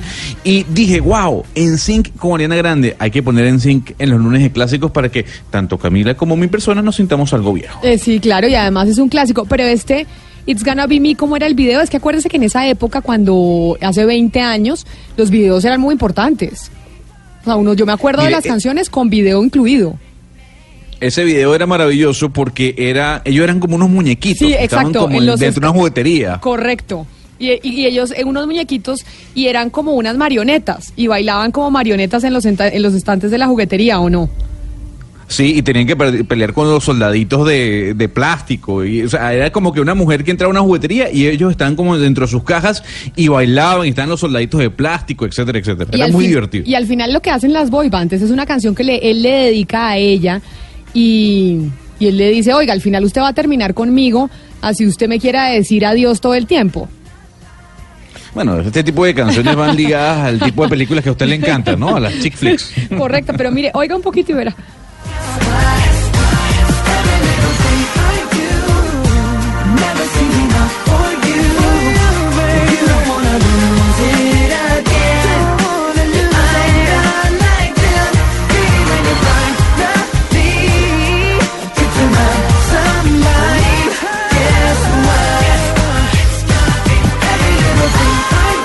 Mire, el coro le dice, mire, todo lo que yo hago por usted no parece suficiente. Usted cree que yo soy como ellos y, no, no, él le dice, todo lo que yo hago por usted no es suficiente.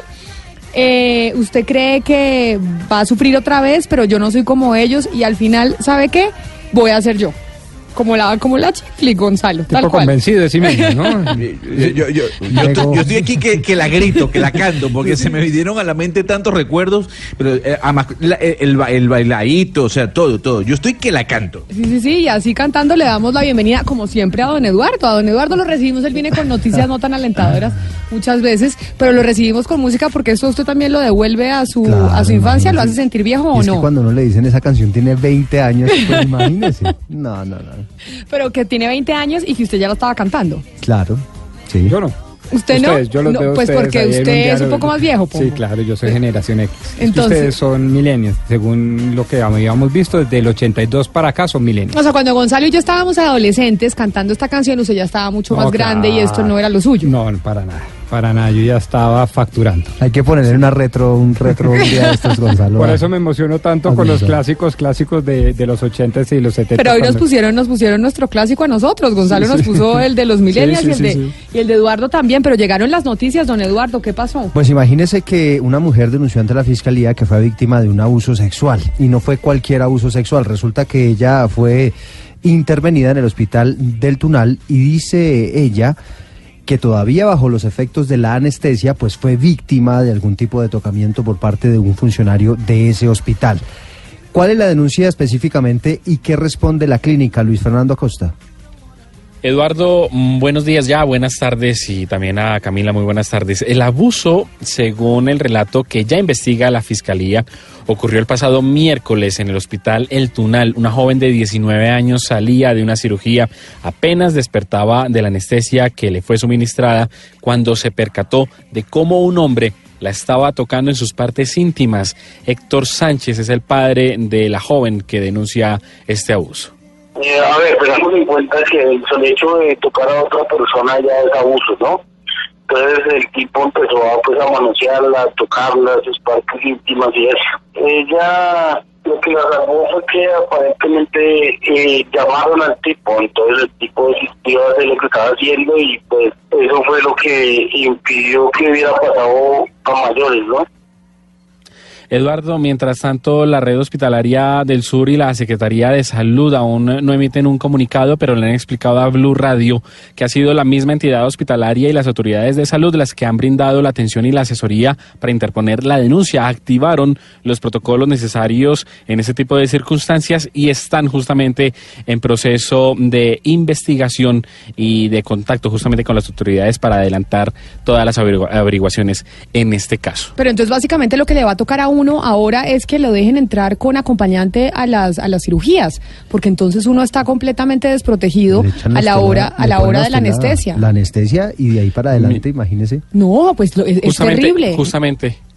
Justamente, Camila, eso fue lo que nos dijo eh, don Héctor, el papá de esta joven de 19 años. Dijo que eh, les, autorizaron el ingreso ya a, una, a un familiar eh, al hospital para que esté con ella. Ella aún permanece en los cuidados eh, de la cirugía eh, porque de alguna manera nadie más pudo garantizar la seguridad de esta joven. Igual la joven tampoco se siente segura estando eh, en ese momento en el hospital. Pero ya nos han indicado justamente y, no- y- y- y nos han vuelto a reiterar que la eh, entidad hospitalaria y la Secretaría de Salud han puesto ya todo en manos de las autoridades, en manos de las autoridades y ellos mismos fueron los que han brindado la asesoría para poner interponer la denuncia por parte de esta familia. Esa era la razón por la cual, entre otras, y usted que tiene hijos chiquitos, Eduardo, mis papás a mí nunca me dejaban entrar sola al, eh, al doctor. Sí. O sea, siempre me acompañaban porque dicen, mire, usted nunca sabe. Lamentablemente esto podría llegar a estigmatizar a los doctores, que no es la idea, No, porque no, hay pues muchos doctores que son... Y está la, mino- eh, la minoría. Esta es la, infinita minoría. minoría. Exactamente, pero usted no quiere que esto le vaya a pasar nunca y ni, y ni correr el riesgo en, el, en un 1%. Exactamente. Claro, ahora, en, en, cuanto a las intervenciones quirúrgicas, es difícil que usted en todo caso... Lo la dejen entrar acceder. por temas de, de salubridad. De salubridad, exactamente. pero pues que le pongan el gorrito y todo, como cuando usted entra al parto con a su los señora. partos o, a- o- o inclusive ahorita están dejando entrar a los esposos con las esposas a las cesáreas, por ejemplo. Por eso, por eso le digo que normalmente no, no se dejaba. 11 de la mañana, 59 minutos. Además de esa noticia que me parece aterradora, ¿con qué, qué más tenemos? Pues imagínese que atentaron contra un vedor de la policía en la localidad de Kennedy. Estos vedores, Camila, ¿Cuáles son los veedores son de la los que se policía? encargan de investigar posibles irregularidades y anomalías dentro de la propia institución. Es una especie de contrainteligencia. Y este hombre estaba regresando a su casa después de una visita al Hospital Central de la Policía. Vive, como le digo, en, la localidad de Kennedy y lamentablemente pues fue víctima allí de un sicario. Damián Landines, ¿cómo es la historia? Eduardo, Camila, mire, esto sucedió en la localidad de Kennedy. Este hombre estaba regresando a su vivienda aproximadamente a las 8 y 20 de la noche. Según el relato que él eh, dice, es que un hombre apareció de una esquina algo oscura con poca iluminación y disparó en cuatro oportunidades en contra de él. En ese momento él se iba movilizando en una motocicleta y ustedes eh, no lo van a creer, pero en la parrilla en quien iba de pato era su escolta. Esa fue la escolta que le designaron ante las amenazas e intimidaciones reiteradas que ha venido sufriendo, pues le designaron un policía para que lo proteja, pero este policía tiene que protegerlo desde la motocicleta de este veedor de la policía. Es decir, están totalmente expuestos a cualquier peligro o riesgo. Allí el policía logró reaccionar, logró cubrir hasta a este veedor de la policía y eh, pues los presuntos sicarios, quienes según testigos se movilizaban en motocicleta, dispararon en contra del, del veedor. Gracias a Dios no lograron impactarlo y huyeron del lugar. Momentos después, pues le avisaron a la Policía Nacional, quienes eh, específicamente la Policía de Bogotá designó un grupo de uniformados judiciales y de inteligencia para dar con los responsables del ataque al veedor de la policía. Lo realmente increíble es que hace menos de 15 días la Unidad Nacional de Protección le quitó uno de los hombres que tenía designado este veedor de la policía, pues eh, para que lo proteja ante las amenazas que ha venido sufriendo Eduardo y Camila. Muy bien, pues Damián, este es, un, hecho que está siendo investigado por las autoridades y quedamos pendientes, por supuesto, de los resultados. Y a las 12 del día, dos minutos, les tengo invitado, porque resulta que hay una nueva convocatoria para que puedan estudiar, ir a la universidad, más de 9 mil jóvenes en Bogotá. Nueve líneas de crédito a través de convocatorias para que los jóvenes de ba- bajos recursos puedan acceder precisamente a la educación superior. Y la mayoría de estos créditos son 100% condonables. Y por eso estamos en comunicación con César Mauricio López. Él es el subsecretario de Integración Interinsti- Interinstitucional. Qué pena que es Repita, o es que eso es como de trabalenguas. Subsecretario de Integración Interinstitucional de la. Secretaría de Educación de Bogotá. Qué buena noticia esa, porque de- sin duda alguna lo que uno más quiere es poder estudiar. Una belleza. Y 9 mil no son pocos cupos. Es- son bastantes oportunidades. Doctor López, gracias por estar con nosotros. Aló. ¿Cómo le va, doctor López? Gracias por estar con nosotros y háblenos un poquito de qué tienen que hacer los jóvenes que quieren acceder a estas oportunidades para la educación superior. Pues básicamente inscribirse por la página web de la Secretaría www.educacionbogotá.edu.co. Allí se publican a medida que van saliendo las convocatorias de las diferentes líneas eh, los requisitos y por allí pueden acceder a la información y postularse. Cabe aclarar que nosotros tenemos 10 líneas en las que se pueden postular. Por ejemplo, tenemos una línea para población víctima, una línea exclusiva para estudiantes de la localidad de Ciudad Bolívar, una línea específica para educación técnica y tecnológica. Depende mucho de las características de las, de las personas y de los intereses que tengan. Pero, pero entonces, ¿cómo funciona? Es decir, digamos, acá eh, Pombo, Eduardo y yo queremos acceder al crédito y queremos estudiar. ¿Qué es lo que tenemos que hacer y qué tenemos que tener en cuenta? Mira, cuenta que ser egresado de un colegio puede ser público o privado del distrito. Ese es el primer requisito porque pues son recursos de la ciudad con los impuestos de los bogotanos. Tener eh, un resultado, haber presentado la prueba de saber 11, la famosa prueba del ICFES, tener el resultado. No necesariamente un puntaje. El haberla presentado ya nos habilita para postularse. Ya depende de contra cuántos estudiantes esté compitiendo, por así decirlo, y los puntajes que hayan obtenido, pues claramente estas, estas becas, estos créditos beca eh, privilegian el mérito académico. También algunas condiciones socioeconómicas dependiendo del fondo. Por ejemplo, tenemos un fondo que se denomina, denomina perdón, FODECEP, que tiene en cuenta el puntaje CISBEN, menos de 50 puntos. Estrato 1, 2 o 3, esos son básicamente los requisitos. Y esos, Y en la página web, sí, señora. perdone, lo, lo interrumpo, ahorita nos dice la página web y todos los datos, pero esos créditos beca, ustedes están manejando un interés efectivo anual de cuánto? Porque es, un crédito Estamos- beca significa que ustedes prestan la plata, hay una parte condonable, ya nos explica cómo son condonables, pero en principio se presta el crédito beca con un interés de cuánto. Estamos manejando eh, prácticamente IPC, es un crédito casi que a valor cero, valor eh, real, eh, y efectivamente lo que tú dices es muy importante, es un crédito hasta 100% condonal. Además, tenemos fondos que incluye ayuda de sostenimiento, no es solo para pagar la matrícula, sino entregamos entre un salario mínimo y dos salarios mínimos, dependiendo de la línea de crédito, para sostenimiento eh, semestralmente. ¿Y cómo se define si es condonable o no el crédito en el 50, el 30 o el 40%? Ahí Cada, cada fondo tiene un reglamento que también es muy importante que quien se postule lo entienda bien, lo lea y se comprometa. Básico, graduarse. Graduarse del programa. El estudiante que se gradúa del programa al que se inscribe, por el cual fue beneficiario, ya tiene un porcentaje de condonación. Luego vienen por su, si se terminó en tiempo, es decir, si el programa estaba para cinco años y se demoró los cinco años, se condona otro porcentaje. Si fue además eh, sobresaliente en sus notas, se sigue condonando y así para llegar hasta el 100%. Básicamente lo que se premia es el mérito académico. Claro, y la persona que a la que a la que no le es condonado el 100% de la deuda empieza a pagar esa deuda a partir de cuándo? Tiene dos años de gracia para empezar a pagar. Esto también es importante porque no es tan pronto termine su programa e inicia a pagar, sino tiene un periodo de gracia que también es importante. Y si ese periodo de gracia también tiene intereses eh, que se cuentan, y se lo pregunto por qué, porque ustedes están aplicando un poco el modelo de Colfuturo, que son esos dos créditos beca que se le da a la gente que puede irse que, para irse al exterior. Y en Colfuturo se cobra el interés desde el momento en que se desembolsa la plata. ¿Este es el mismo sistema que ustedes van a empezar a aplicar? Nosotros trabajamos en línea con el ICT y efectivamente si hay un interés, es un interés que está por debajo de las tasas comerciales del mercado y sí va corriendo, pero como te decía, es un interés que está por debajo de las tasas del mercado. Bueno, pues es César Mauricio López, subsecretario de Integración Interinstitucional de la Secretaría de Educación de Bogotá. Doctor López, gracias. Vale, muchísimas gracias a ustedes. Ya saben ahí que hay créditos y que si usted es destacado académicamente puede hacer uso de esos créditos para estudiar, que es Y el si sueño que tenemos muchos. Y si usted dice este cargo así de corrido, también tiene ahí un.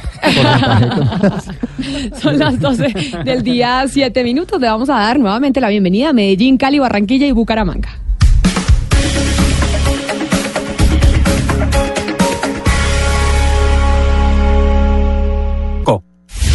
Colombia está al aire. Un grande nubarrón se alza en el cielo, ya se aproxima una fuerte tormenta. Ya llega la mujer que yo más quiero, por la que me desespero, que hasta pierdo la cabeza. Clara, ya llega la mujer que yo más quiero, por la que me desespero, que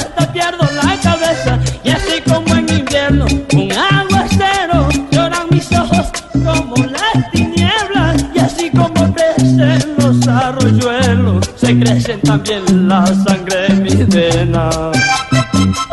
12 del día, 9 minutos. Hoy estamos de lunes de clásicos. Se viene el Festival Vallenato. Ya no queda nada. En 15 días arranca, menos de No, no, 15 no, días. el jueves. El jueves, por la noche claro, jueves Ya. por la noche. Arranca ya Festival Vallenato, don Oscar Montes. Así es, Camila. Pero además, mire, esta canción se llama La Creciente, es un clásico de la música vallenata. La compuso Hernando Marín, la grabó el binomio de oro, Rafael Orozco y, Israel Romero. Y esa canción donde menciona a Clara, Clara Cabello fue la primera, fue la esposa de Rafael Orozco, eh, hoy es viuda de Rafael Orozco, de tal manera que la creciente, bueno, para estos tiempos, para estas, estas lluvias que caen apenas, ¿no? Pero, pero sí, es un clásico de la música vallenata y Gonzalo Láceres se sigue, se sigue eh, mereciendo un, monumento en Valledupar con estos clásicos. No, ya- yo, yo necesito que mi estatua tenga una fuente. O sea, me- métale, métale fuente a la estatua también, por favor, para que la gente pueda posar a la fotografía. Yo hice mi tarea Por ayer por la noche, le pregunté a una persona muy querida, le dije, mire, ayúdeme con el vallenato porque yo no tengo ni idea. ¿Qué pongo a Rafael Orozco? Me dijo, mijo, usted ponga La Creciente, que ese es uno de sus clásicos. Así La es, y nos pone a todos a cantar y a todos a cantar en medio de noticias no tan alentadoras. Hoy que hablamos del Ejército de Liberación Nacional. Así que pongámosle un poco de música antes de ir con los oyentes y en el tema de qué va a pasar con el ELN.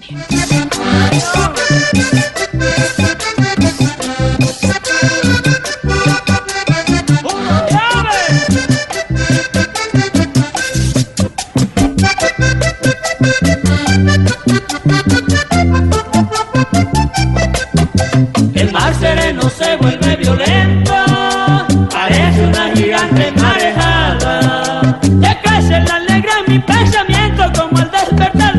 porque vi mi prenda amada. Ya crece la alegre en mi pensamiento como al despertar de un sueño porque vi mi prenda amada. 316-415-7181. Ahora sí poniéndonos serios, aunque la música vallenata es muy seria y el Festival Vallenato mueve a una cantidad de gente en Colombia. La pregunta del día sobre los atentados eh, de esta Semana Santa del Ejército de Liberación Nacional, Pombo. ¿Cree usted que el gobierno debería negociar con el ELN en medio del conflicto armado? 316-415-7181. Aquí los escuchamos. En Mañanas Blue los escuchamos. Camila, buenos días. Me habla Paola Vendaño desde Bogotá. El tema realmente del ELN no es el ELN. El tema del conflicto armado es que simplemente cambiaron de razón social. Las FARC, los grupos armados que se han desmovilizado, se cambiaron ahora al ELN, cambiaron fue de nombre, porque el conflicto se está incrementando antes, como antes o peor. Entonces es eso. Muchas gracias por llamarnos. Ahí tiene una opinión. Ahorita le voy a decir cómo va la encuesta en Twitter de lo que dicen eh, nuestros seguidores en arroba Zuluaga. Camila, vamos con otro oyente. Hola Camila y oyentes de Blue Radio. Eh, yo soy un fiel oyente desde Boston, Massachusetts. Yo estoy de acuerdo con que sigan los diálogos en medio de la guerra. Eh, yo crecí en el oriente antioqueño y me tocó ver cómo se libraba toda la guerra con el ELN, pero ahora es un grupo narcotraficante y terrorista, así que yo estoy totalmente de acuerdo en que debe haber diálogos en medio de la guerra y que se utilice todo el poderío militar. Y la encuesta en Twitter, en arroba Zuluaga Camila, van 1.200 votos. No es encuesta, es eh, sondeo. Y 48% de los que han respondido este sondeo a la pregunta que usted hizo, doctor Pombo, ¿usted cree que el gobierno debería negociar con el ELN en medio del conflicto armado? 48% dice que sí, 49% dice que no. 3% no sabe, no responde, 1.200 eh, votos dentro de esta encuesta. Claro, ahí... Polarización absoluta. Sí, pero es que yo creo que esta es una de muchas preguntas. La siguiente pregunta que me parece obligada es, entonces, ¿qué deberíamos negociar y cuáles serían esas líneas rojas? Y ahí va a ver que esos porcentajes vuelven y le cambian. Eh, claro, hay que empezar diciendo cómo hacemos la negociación y después qué vamos a negociar y después hasta cuándo vamos a negociar. Hay una serie de preguntas seguidillas, pero bueno, esa es la primera que formulamos y me parece que su sondeo es bastante fidedigno con el sentimiento nacional. Oiga, lo que, lo que sí me parece importante es que eh, se busque una salida política. ¿Vieron el, el documental de, de Chucho Abad? Es No. impresionante el mensaje que deja. No he visto el documental de Chucho Abad, he oído todas las reseñas sí, sí, y lo tengo que ver, pero además porque Chucho Abad ha hecho toda una recopilación eh, de la guerra en Colombia en fotografías y creo que si hay alguien autorizado para contar la guerra en Colombia y para enviar un mensaje sobre ese tema es él sin duda alguna, Hugo Mario. Sí, para, para contar la historia de las víctimas. Es impresionante el relato escuchado de la propia voz de las víctimas, Camila, el reencuentro de, de un, de un reportero gráfico como Chucho Abad con, con las personas que han vivido en carne propia el conflicto armado en nuestro país. Deja un mensaje muy grande y el mismo Chucho Abad más temprano habló aquí en Mañanas Blue y, y le pidió al presidente Duque, le pidió a los congresistas que visiten, no, que no solamente que vean el documental, sino que visiten su muestra fotográfica, Mario. porque ahí realmente se, se evidencia la crudeza de nuestra, de nuestra, de nuestra violencia y de nuestro sin conflicto. duda, sí, sin duda, eh, Jesús Abad es, es de verdad eh, un testigo, como además se llama el, el- el- el documental que lo van a retransmitir. Entiendo que Caracol Televisión va a retransmitir el documental, todo un éxito. el programa. Sí, pero además un testigo de, de- de esa tragedia que vivimos durante tantos años, porque ha estado en, en la- en las veredas más apartadas. Ha estado Chucho Abad tomando fotos, además en blanco y negro. eh, no, un trabajo magistral lo que ha hecho él en, en- en- en todo el país. eh, documentando la, tragedia que hemos vivido por mucho tiempo. Pero mire, sobre la pregunta del día, Camila, yo creo que el, gobierno de Santos resolvió ese dilema de una manera muy práctica. Dijo, negociemos como si no estuviéramos en conflicto y sigamos la confrontación como si no estuviéramos negociando. Es decir, se pueden hacer las dos cosas. Y, de alguna manera, la, la apuesta de Santos con las FARC, ¿se acuerda usted que al comienzo fue muy cuestionada? Después, en, la- en la- en plena negociación, ya se acordaron la- el cese al fuego. Pero mientras tanto, antes de, de que se de que tomara fuerza los diálogos, eh, se comenzó a dialogar en medio de la confrontación. Así es, así sí, claro, es. Oscar, porque es que ahí hay que recordar que es que no se negocia con el amigo, uno negocia es con el enemigo. Y es decir, en la medida en que se pongan eh, sobre las mesas las cartas de uno u otro lado, pues allí es cuando, cuando uno eh, entiende los resultados. Y por supuesto, de las negociaciones nadie sale contento. Es muy difícil que las dos partes salgan contentas y es muy difícil tener a un país, a todo un país como Colombia contento. Pero pues lo básico es eso, se negocia con el enemigo. Y volviendo un poco a al, al documental de Jesús Abad, el testigo, eh, lo que lo básico de ese documental, yo trabajé pues muchos años en el periódico El Colombiano con Jesús Abad Colorado, y lo básico del documental y, y de lo que Jesús Abad eh, muestra en, en sus eh, exposiciones es el perdón, porque su misma familia padeció lo que él muestra en las imágenes y esa conexión que él tiene y que vuelve a retomar en, en el documental, porque él lo que hace es volver a revisitar las víctimas que están en muchas de sus imágenes, es eh, volver a mirar cómo están esas víctimas después y cómo el perdón es lo que ha, podido de alguna manera eh, sacarlos adelante. Pues precisamente por eso es que estamos hablando hoy de ese tema con nuestros oyentes. Vamos con todos nuestros invitados, pero antes vamos con un oyente más para escuchar lo que piensa la gente sobre qué debe hacer el gobierno con el ELN. Eh, hemos visto y les hicimos el resumen más temprano de los ataques o algunos de los ataques del ELN después de la posesión eh, del presidente Iván Duque. El 10 de noviembre decíamos, hubo uno, el 11 de enero, el 17 de enero, el 22 de enero, el 3 de febrero, el 7 de marzo, hasta el último que lo vivimos ahorita en Semana Santa. Por eso, ¿qué cree usted que debería hacer el gobierno? ¿Negociar con el ELN en medio del conflicto? Señores de Blue Radio, muy buenos días. De acá de Villavicencio. Eh, mi opinión es de que no, definitivamente no.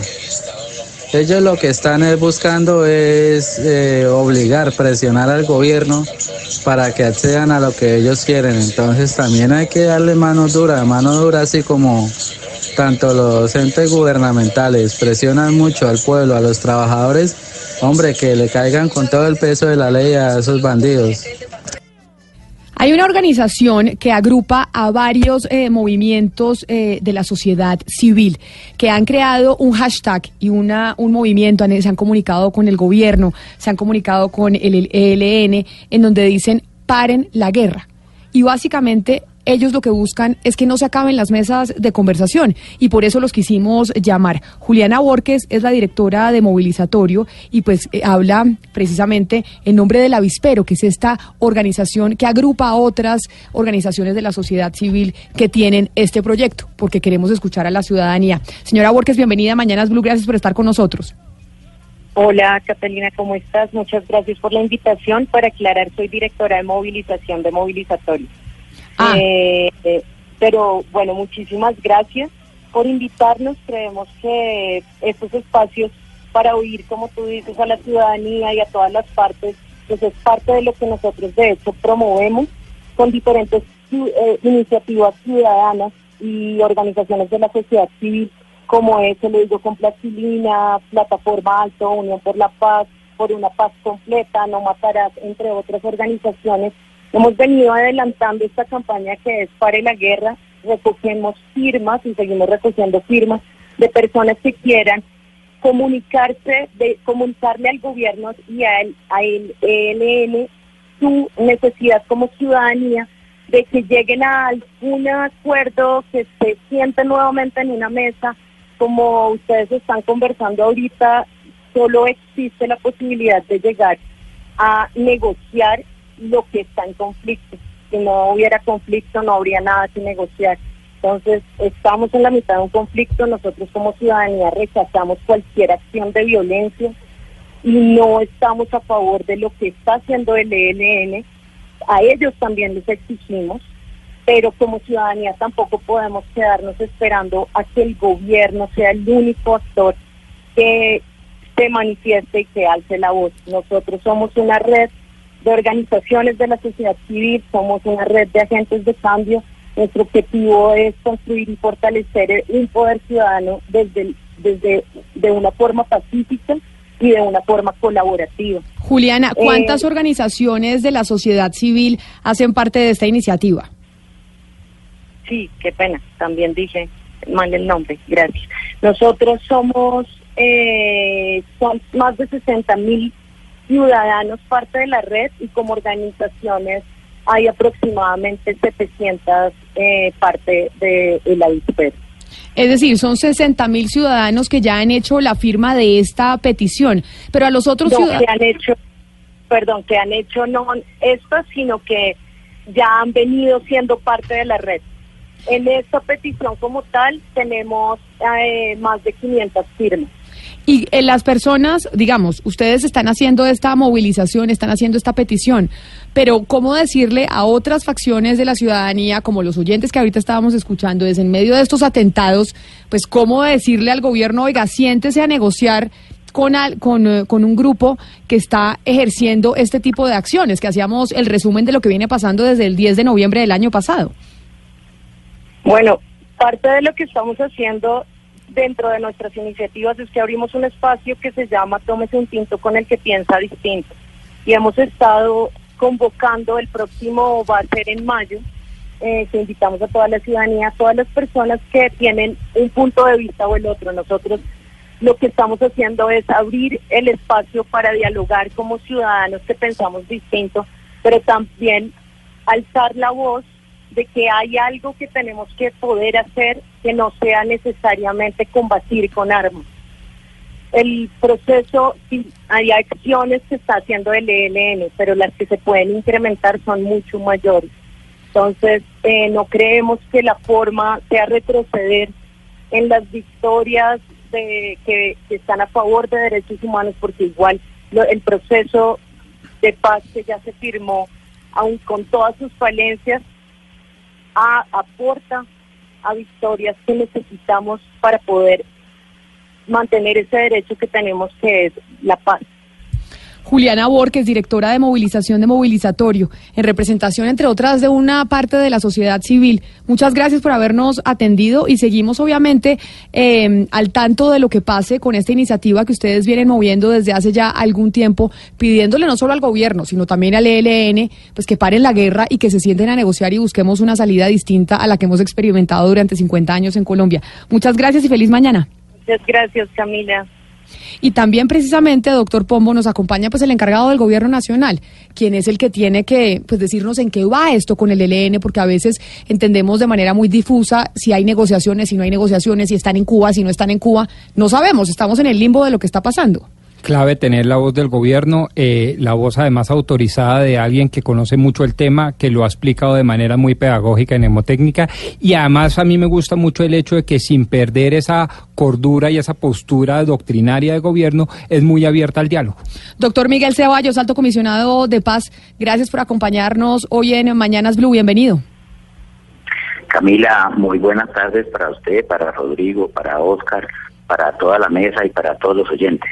Doctor Ceballos, por favor, eh, cuéntenos en qué van las cosas con el ELN. Vemos, eh, y pues lamentablemente, la noticia del ataque del 16 eh, de abril, del doble ataque al oleoducto Caño Limón Coveñas en norte de Santander.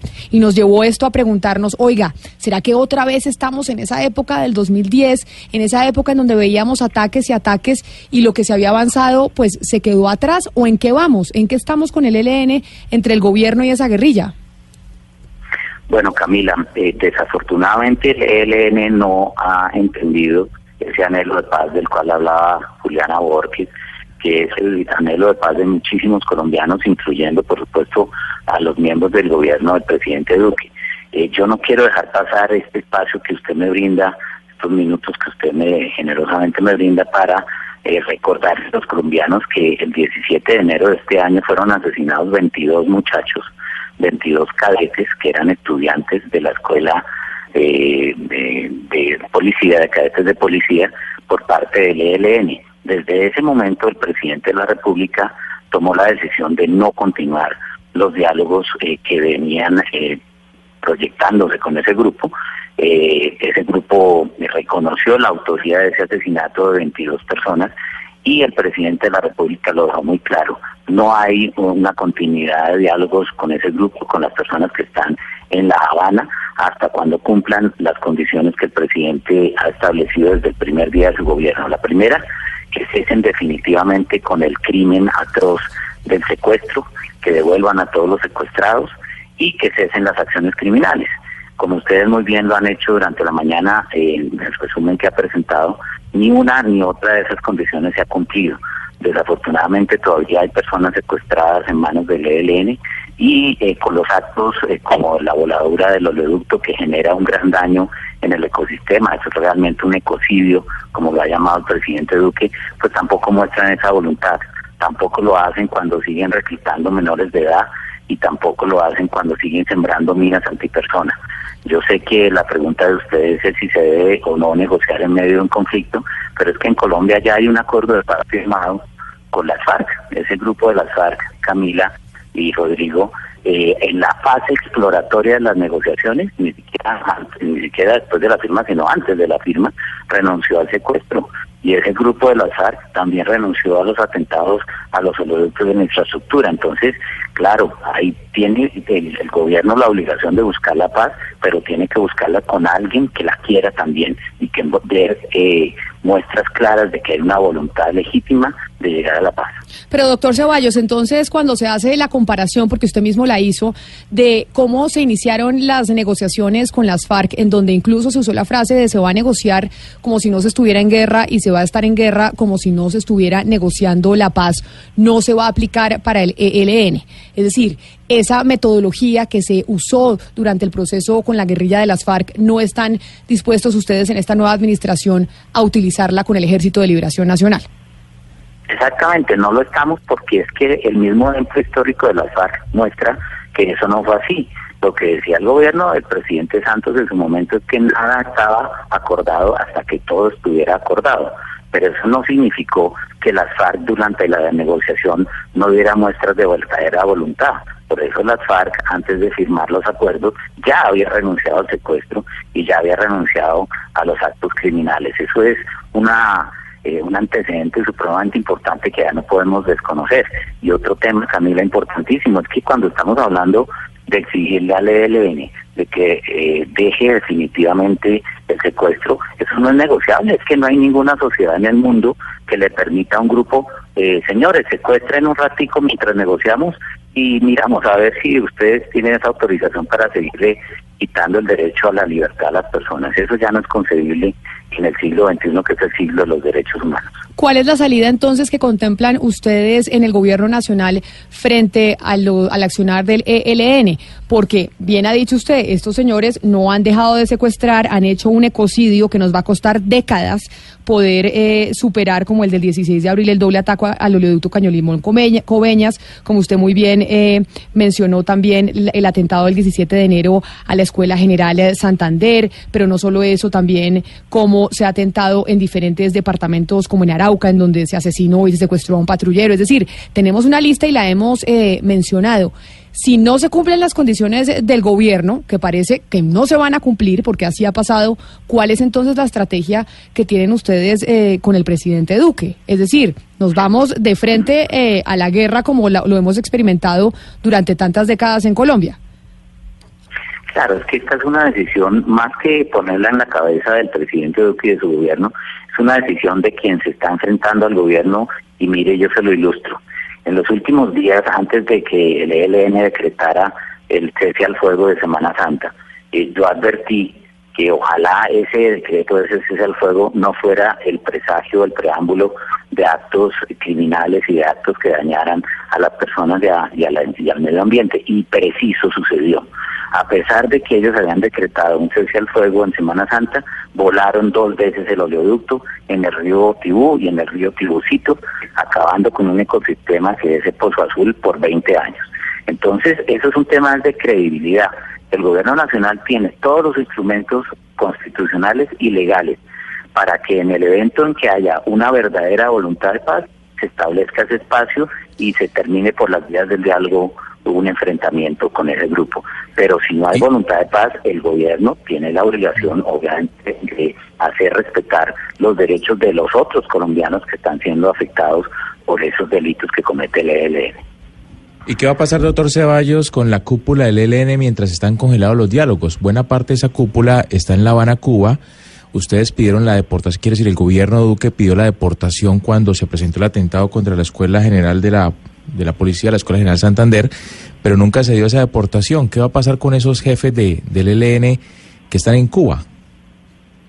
Eh, Oscar, nosotros hemos insistido, y usted recordará antes de la Semana Santa, el señor canciller de la República, Carlos Gómez Trujillo, le insistió al gobierno de Cuba eh, sobre la necesidad y la obligación que tiene ese gobierno de entregar a estas personas que, eh, siendo el ELN, reconocieron la autoría del crimen de los 22 eh, cadetes. Eh, el tema es muy claro, ya hay varias circulares de Interpol, eh, Cuba hace parte del Tratado Internacional de Interpol y hay varias circulares rojas que obligan a ese gobierno a entregar a, las autoridades judiciales a estas personas. Y mire usted que ni siquiera estoy hablando de que las envíen a Colombia, la obligación existe para que en cumplimiento del acuerdo de Interpol, el gobierno de Cuba le entregue a las autoridades de Interpol que están en la isla a aquellos que ya confesaron ese atroz delito. Entonces, eh, la Cancillería colombiana, que es la encargada de este tema, ha insistido y seguirá insistiendo a Cuba la obligación que tienen de entregar a la justicia a estos criminales confesos. Eh, comisionado Ceballos, eh, le hablan a Cristina Restrepo de Medellín. ¿Qué tipo de acciones especiales de protección de la población civil se están llevando a cabo en lugares eh, donde la situación está tan grave como en el Catatumbo, por ejemplo? Sí. Ana Cristina, hay un mecanismo que surgió de los acuerdos de paz con las FARC que se llama la Comisión Nacional de Garantías de Seguridad. En esa comisión estamos presentes entidades del gobierno, entidades de las entidades de control, y también la sociedad civil. Nosotros hemos venido activando eh, una labor muy, muy fuerte con la ministra del Interior, quien a su vez lidera el plan de acción oportuna para la protección de los líderes y lideresas sociales en todo el país.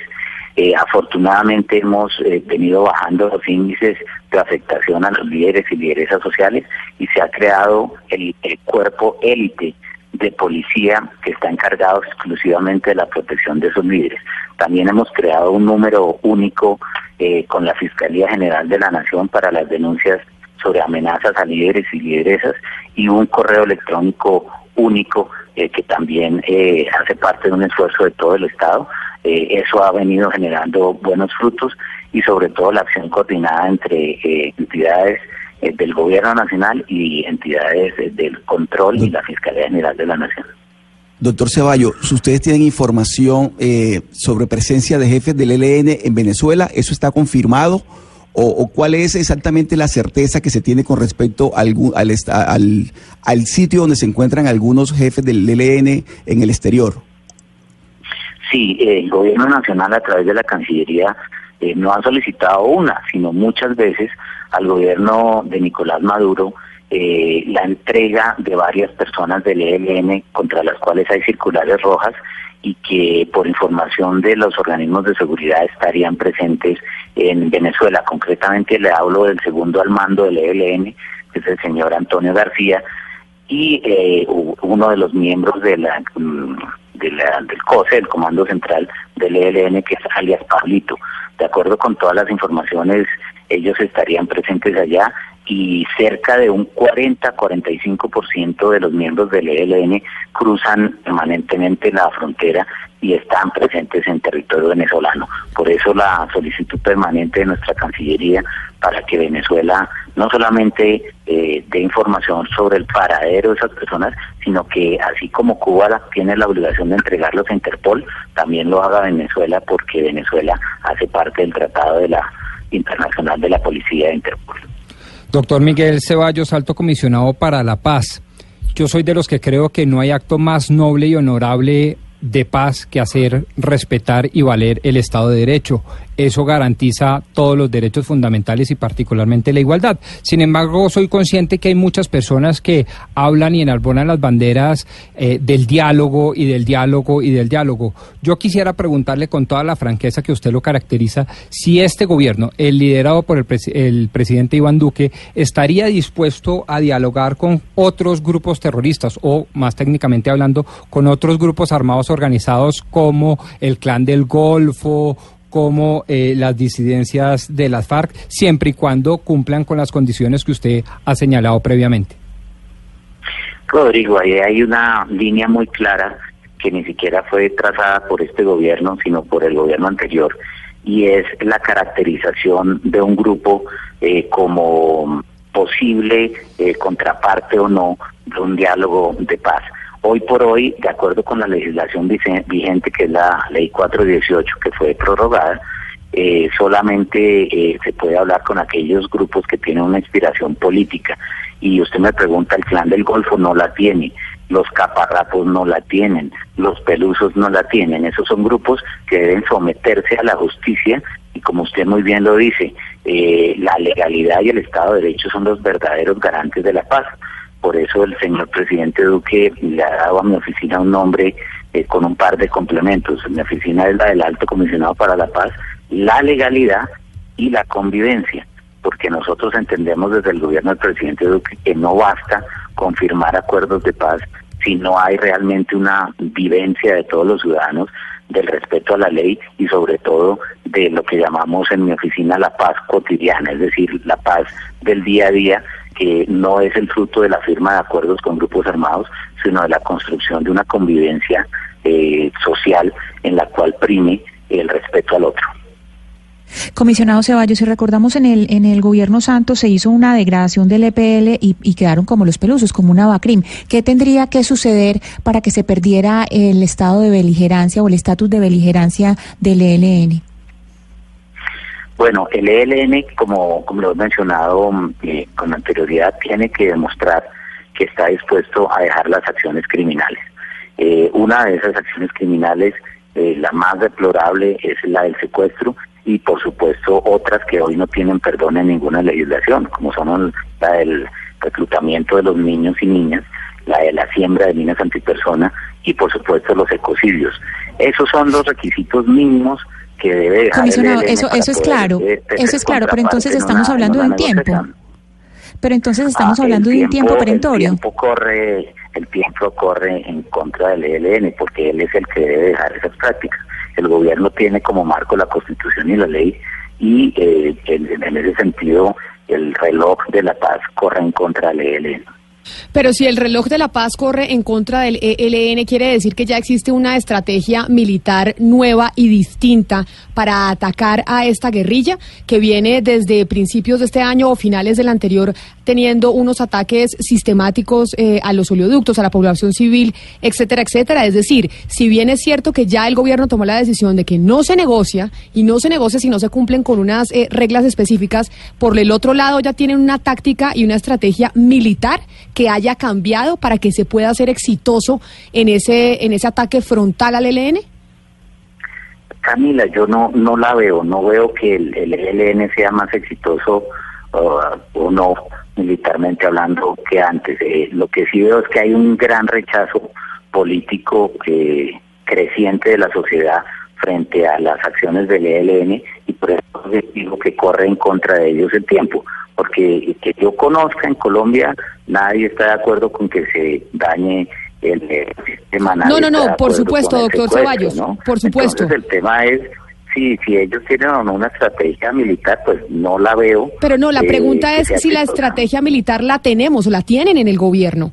Porque si bien Ah, es... por supuesto. Y, si, y si hay alguna distinta, porque lo que hemos experimentado en Colombia durante décadas es que hay estrategias militares, hay estrategias militares y finalmente pues se sigue con esos ataques, se siguen atacando a los oleoductos, se siguen los secuestros y no hay un éxito de ninguna de las dos partes. Digamos que en algún momento merman más los ataques, en otros, pero seguimos en lo mismo y es lo que hemos vivido décadas y décadas y décadas. Por eso yo le pregunto, ya que es tan tajante la posición, ¿hay alguna estrategia militar pensada por parte del gobierno para atacar al ELN y poder ser exitosos en esa lucha? Por supuesto, Camila, está la Estrategia Nacional de Seguridad que fue presentada hace ya unos meses por el presidente Duque y el consejero de Seguridad Guarín. Y usted ve los resultados. Si usted mira estadísticamente, no ha habido ningún momento en los últimos 20 años donde haya habido tantas capturas de miembros del ELN. Usted lo puede ver por regiones, en el Arauca, eh, usted ve la captura de los cabecillas día tras día, semana tras semana, en el Bajo Cauca antioqueño también. Ustedes recordarán a alias el elefante, que era una de las personas más importantes del ELN, que había permanecido eh, clandestino durante años. Entonces sí, se está dando un, resultado importante y claro, usted ha visto también el descenso en el número de secuestros. Usted también mirará que las estadísticas han bajado dramáticamente. Eso es una buena noticia, pero no vamos a estar contentos hasta que desaparezca totalmente ese ese delito y aprovecho estos micrófonos para recordarle al ELN eh, la obligación que tiene de, de dar razón y de liberar a la señora Diana María Toro, una madre de familia, tiene tres niños menores y ya fue secuestrada en Amagá y, está todavía en poder del ELN y también de un conductor, una persona muy humilde que es Fre- Freddy Arley Rangel, que está secuestrado desde julio del año pasado, y otras 10 personas sobre las cuales el ELN no da razón y fueron secuestradas algunas de ellas desde el año 2002 y otras en el 2006, otras en el 14, en el 16. Entonces, sí hay efectividad en la estrategia y por supuesto aquel que no quiera respetar la Constitución y la ley, pues va a ser objeto de una estrategia de seguridad que está mostrando sus buenos resultados. Comisionado Ceballos, pero también es cierto que eh, el ELN nunca había tenido la capacidad de fuga que tiene ahora para irse para Venezuela. Y en ese sentido, de ese reloj de la paz del cual usted habla, ¿qué tanto depende del poder del ELN de que Nicolás Maduro continúe o no en el poder? Hay una relación muy cercana eh, y esa relación de ELN con Venezuela no es eh, reciente, es una relación de muchos años. La frontera entre Colombia y Venezuela, usted sabe, es una frontera enorme, por el ELN para cometer delitos en Colombia y buscar refugio en el exterior. Por eso el presidente de la República siempre ha insistido en la obligación que tiene el gobierno venezolano de entregar a estas personas y no darles refugio, porque de lo contrario se podría aplicar eh, una resolución del Consejo de Seguridad de Naciones Unidas que castigue y sanciona a aquellos países que le dan refugio al ELN. En ese sentido, también la política exterior de Colombia está dirigida a evitar que el ELN sienta que tiene un refugio garantizado en Venezuela o en cualquier otro país del mundo. Doctor Ceballos, para despedirlo, ayúdeme a titular eh, la entrevista que acabamos de tener con usted. Básicamente, el comisionado, el alto comisionado de paz dice que en este momento, en las cosas como están, la decisión es guerra frontal contra el ELN. No, no, no me gustaría titularlo así. La, la, la, el título que yo le daría es el ELN debe mostrar voluntad de paz. Doctor Miguel Ceballos, alto comisionado de paz, muchas gracias por habernos atendido hoy empezando semana, después del descanso de Semana Santa y pues después del lamentable atentado del 16 de abril. Feliz día para usted. Muchas gracias, un buen día para todos. Ahí tiene, Hugo. Difícil. Sí, pues complicadísimo, Camila, porque se confirma que el gobierno eh, Duque tiene unos inamovibles que seguramente no van a permitir que avance esta negociación de paz con el ELN o que se reanude al menos porque es que está congelada. Ahora, yo creo también, no sé ustedes qué piensan, que el ELN debe estar desde La Habana, quiero decir, la cúpula desde La Habana, esperando a ver qué pasa con la Justicia Especial para la Paz, porque de eso también depende que esa negociación se dé. Ah, bueno, sí, también tiene, también tiene, tiene usted eh, razón. Don Hugo Mario, mire, le voy a dar los resultados a usted de cómo va la encuesta que estamos haciendo en Twitter a través de arroba Zuluaga Camila. Mire, 49% dicen que sí, que sí debería el gobierno, empate absoluto. 49% dice que sí, que el gobierno debería negociar con el ELN en medio del conflicto armado y el 49% de quienes han votado dicen que no. El 2% no sabe, no responde y hasta el momento tenemos 1.554 votos en la encuesta. así ha estado el país, Camila, muy parecidos a los resultados del referendo. Eh, fue muy parecido, casi un empate. Eh, claro. Lo que me preocupa a mí, lo que me preocupa a mí, Rodrigo, es que mientras eh, no se avance la negociación con el ELN, esta guerrilla va a seguir fortaleciéndose con la llegada de excombatientes de las FARC a sus filas. Mire, aquí me llega un dato que nos manda nuestro productor Sebastián Nora, que dice lo siguiente, en, hay dos maneras de acabar los conflictos. Uno, a través de negociaciones de paz o vía militar. no hay otra forma. O, política, porque las guerras irregulares no se vencen en el campo militar, sino en el político. Claro, pero es digamos decir, que, la sociedad está comprometida a pagar unos costos muy altos para hacer eh, eh, valer el uso legítimo de la fuerza. Y, el, y mirando el mundo, por eso nos parecía muy importante hablar de Sri Lanka hoy, para ver que ese fue uno de los casos en donde se acabó vía militar netamente militar, se acabó ese conflicto. El 83% de los conflictos en el mundo en los últimos 35 años se han terminado vía, vía diálogo, negociado. Pues tanto así que, lo, que los Estados Unidos en Afganistán y en Medio Oriente incluso el, llegaron a decir, oiga, no, lo que hay que hacer es diálogo porque intervención militar pues no ha sido exitosa. Pero después de unas condiciones importantes de eh, control territorial, de respaldo ciudadano, de manejo de finanzas del grupo terrorista, de amironamiento y demás a ver, apostarle al aniquilamiento del enemigo es imposible. Es decir, esa guerra no se acaba mediante el aniquilamiento del enemigo.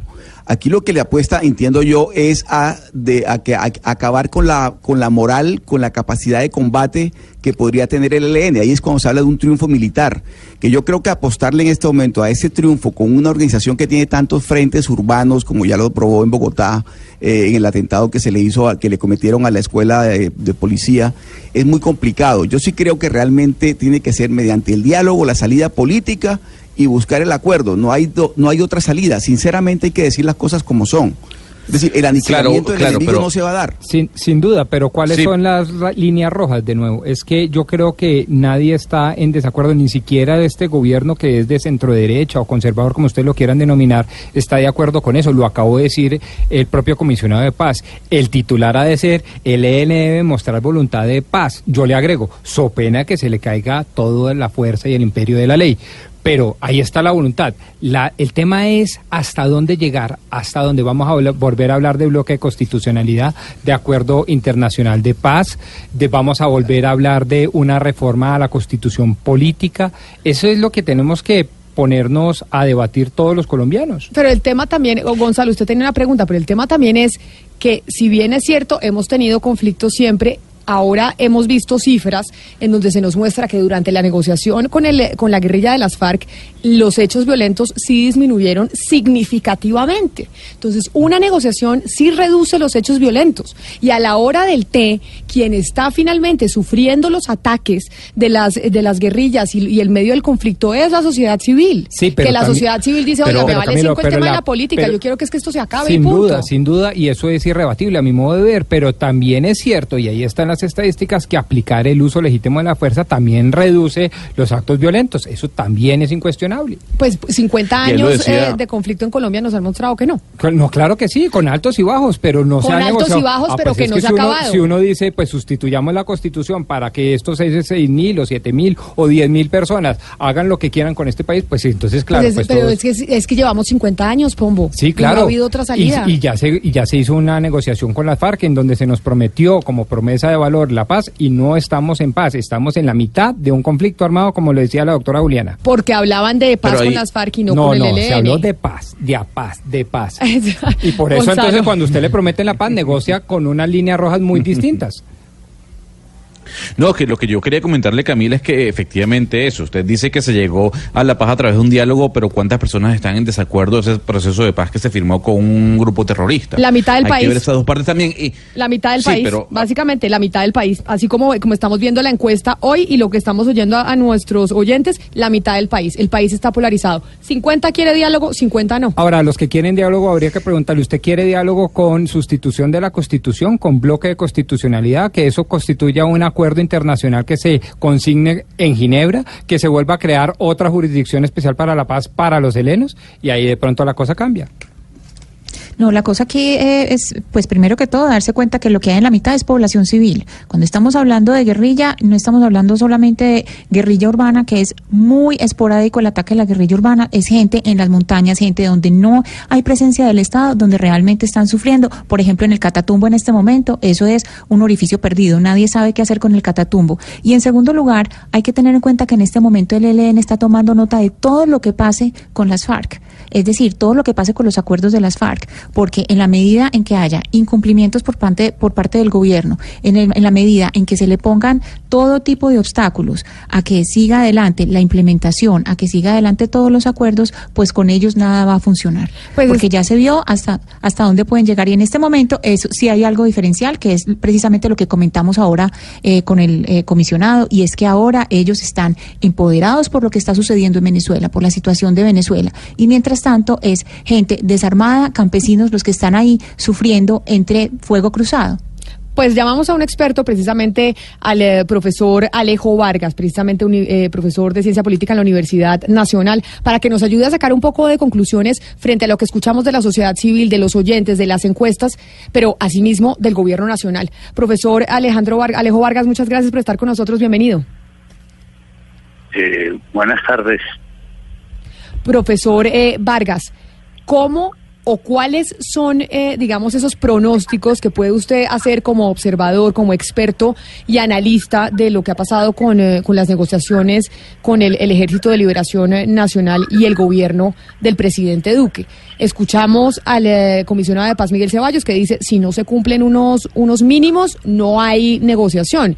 Y por lo que uno puede ver, el ELN no está dispuesto a a cumplir esos mínimos. Eso quiere decir entonces que básicamente vamos a seguir en lo que hemos vivido durante décadas en Colombia y es eh, un conflicto con un eh, con un ejército tratando de diezmar a la guerrilla y la guerrilla con ataques eh, a oleoductos como el que pasó la semana pasada. A, ver, yo creo que los temas no se pueden plantear así tan en, en blanco y negro. Yo he estado acompañando los procesos con el ELN durante el gobierno Uribe, durante el gobierno Pastrana, con la Comisión Facilitadora de Paz, con los garantes de Casa de Paz, y digamos que conozco bastante eso, pero, pero los tiempos cambian. Nosotros eh, produjimos el año pasado, segundo semestre, un documento que le enviamos al gobierno del ELN en el Centro de Pensamiento y Seguimiento del Diálogo de Paz de la Universidad Nacional, en el cual en esencia lo que le estamos diciendo al ELN, los tiempos han cambiado. Si se quiere hacer viable unas conversaciones hoy día, y que ojalá eh, sea, el ELN tiene que cesar todo hecho de violencia. Si ustedes miran Eh, el ELN fundamentalmente hace dos tipos de hechos de violencia. Los más destacados, que son los atentados a los oleoductos, que como hemos visto producen unos daños en la en el medio ambiente, en la ecología terribles y secuestros, y ambos tienen un gran rechazo en la sociedad colombiana. En ese sentido, el ELN que siempre ha querido que la sociedad tenga un papel más importante, tiene que entender que si quiere que la sociedad lo acompañe, debe terminar con ese tipo de hechos de violencia y ir a una negociación bajo esas condiciones. Eh, yo creo que eh, no es viable hoy día eh, pensar que se pueda pensar en unas conversaciones bilaterales con cese del juego bilaterales como se habló en el pasado por razones incluso prácticas. Profesor Vargas tiene responsabilidad con el orden público y en la realidad existen otros actores armados, tanto de orden político como de orden simplemente delincuencial, como sería el caso de estos grupos como las llamadas taitanistas o taparrapos, que son eh, en esencia bandas criminales con los cuales evidentemente el sometimiento a la justicia sería lo adecuado. Pero eso para decir, el, el Estado tiene que cumplir una tarea y por eso no se puede pretender que el Estado pueda cesar su actividad en esas en esos territorios. En ese en ese orden de ideas, perdóneme lo interrumpo, en ese orden de ideas lo que usted está diciendo es aquí quien tiene que mostrar un interés de negociación y quien tiene que dar el primer paso en la situación actual en la que estamos es el ELN y no el gobierno nacional. Sí, yo creo y la, la semana antepasada desde Defendamos la Paz le enviamos una carta al ELN pidiéndole eso también, toda una serie de, de organizaciones, personalidades, congresistas, entre ellos eh, con, eh, congresistas como los del Polo, los de la bancada alternativa del Partido Liberal, etcétera, Monseñor Monsalve, etcétera, etcétera, diciéndole eso.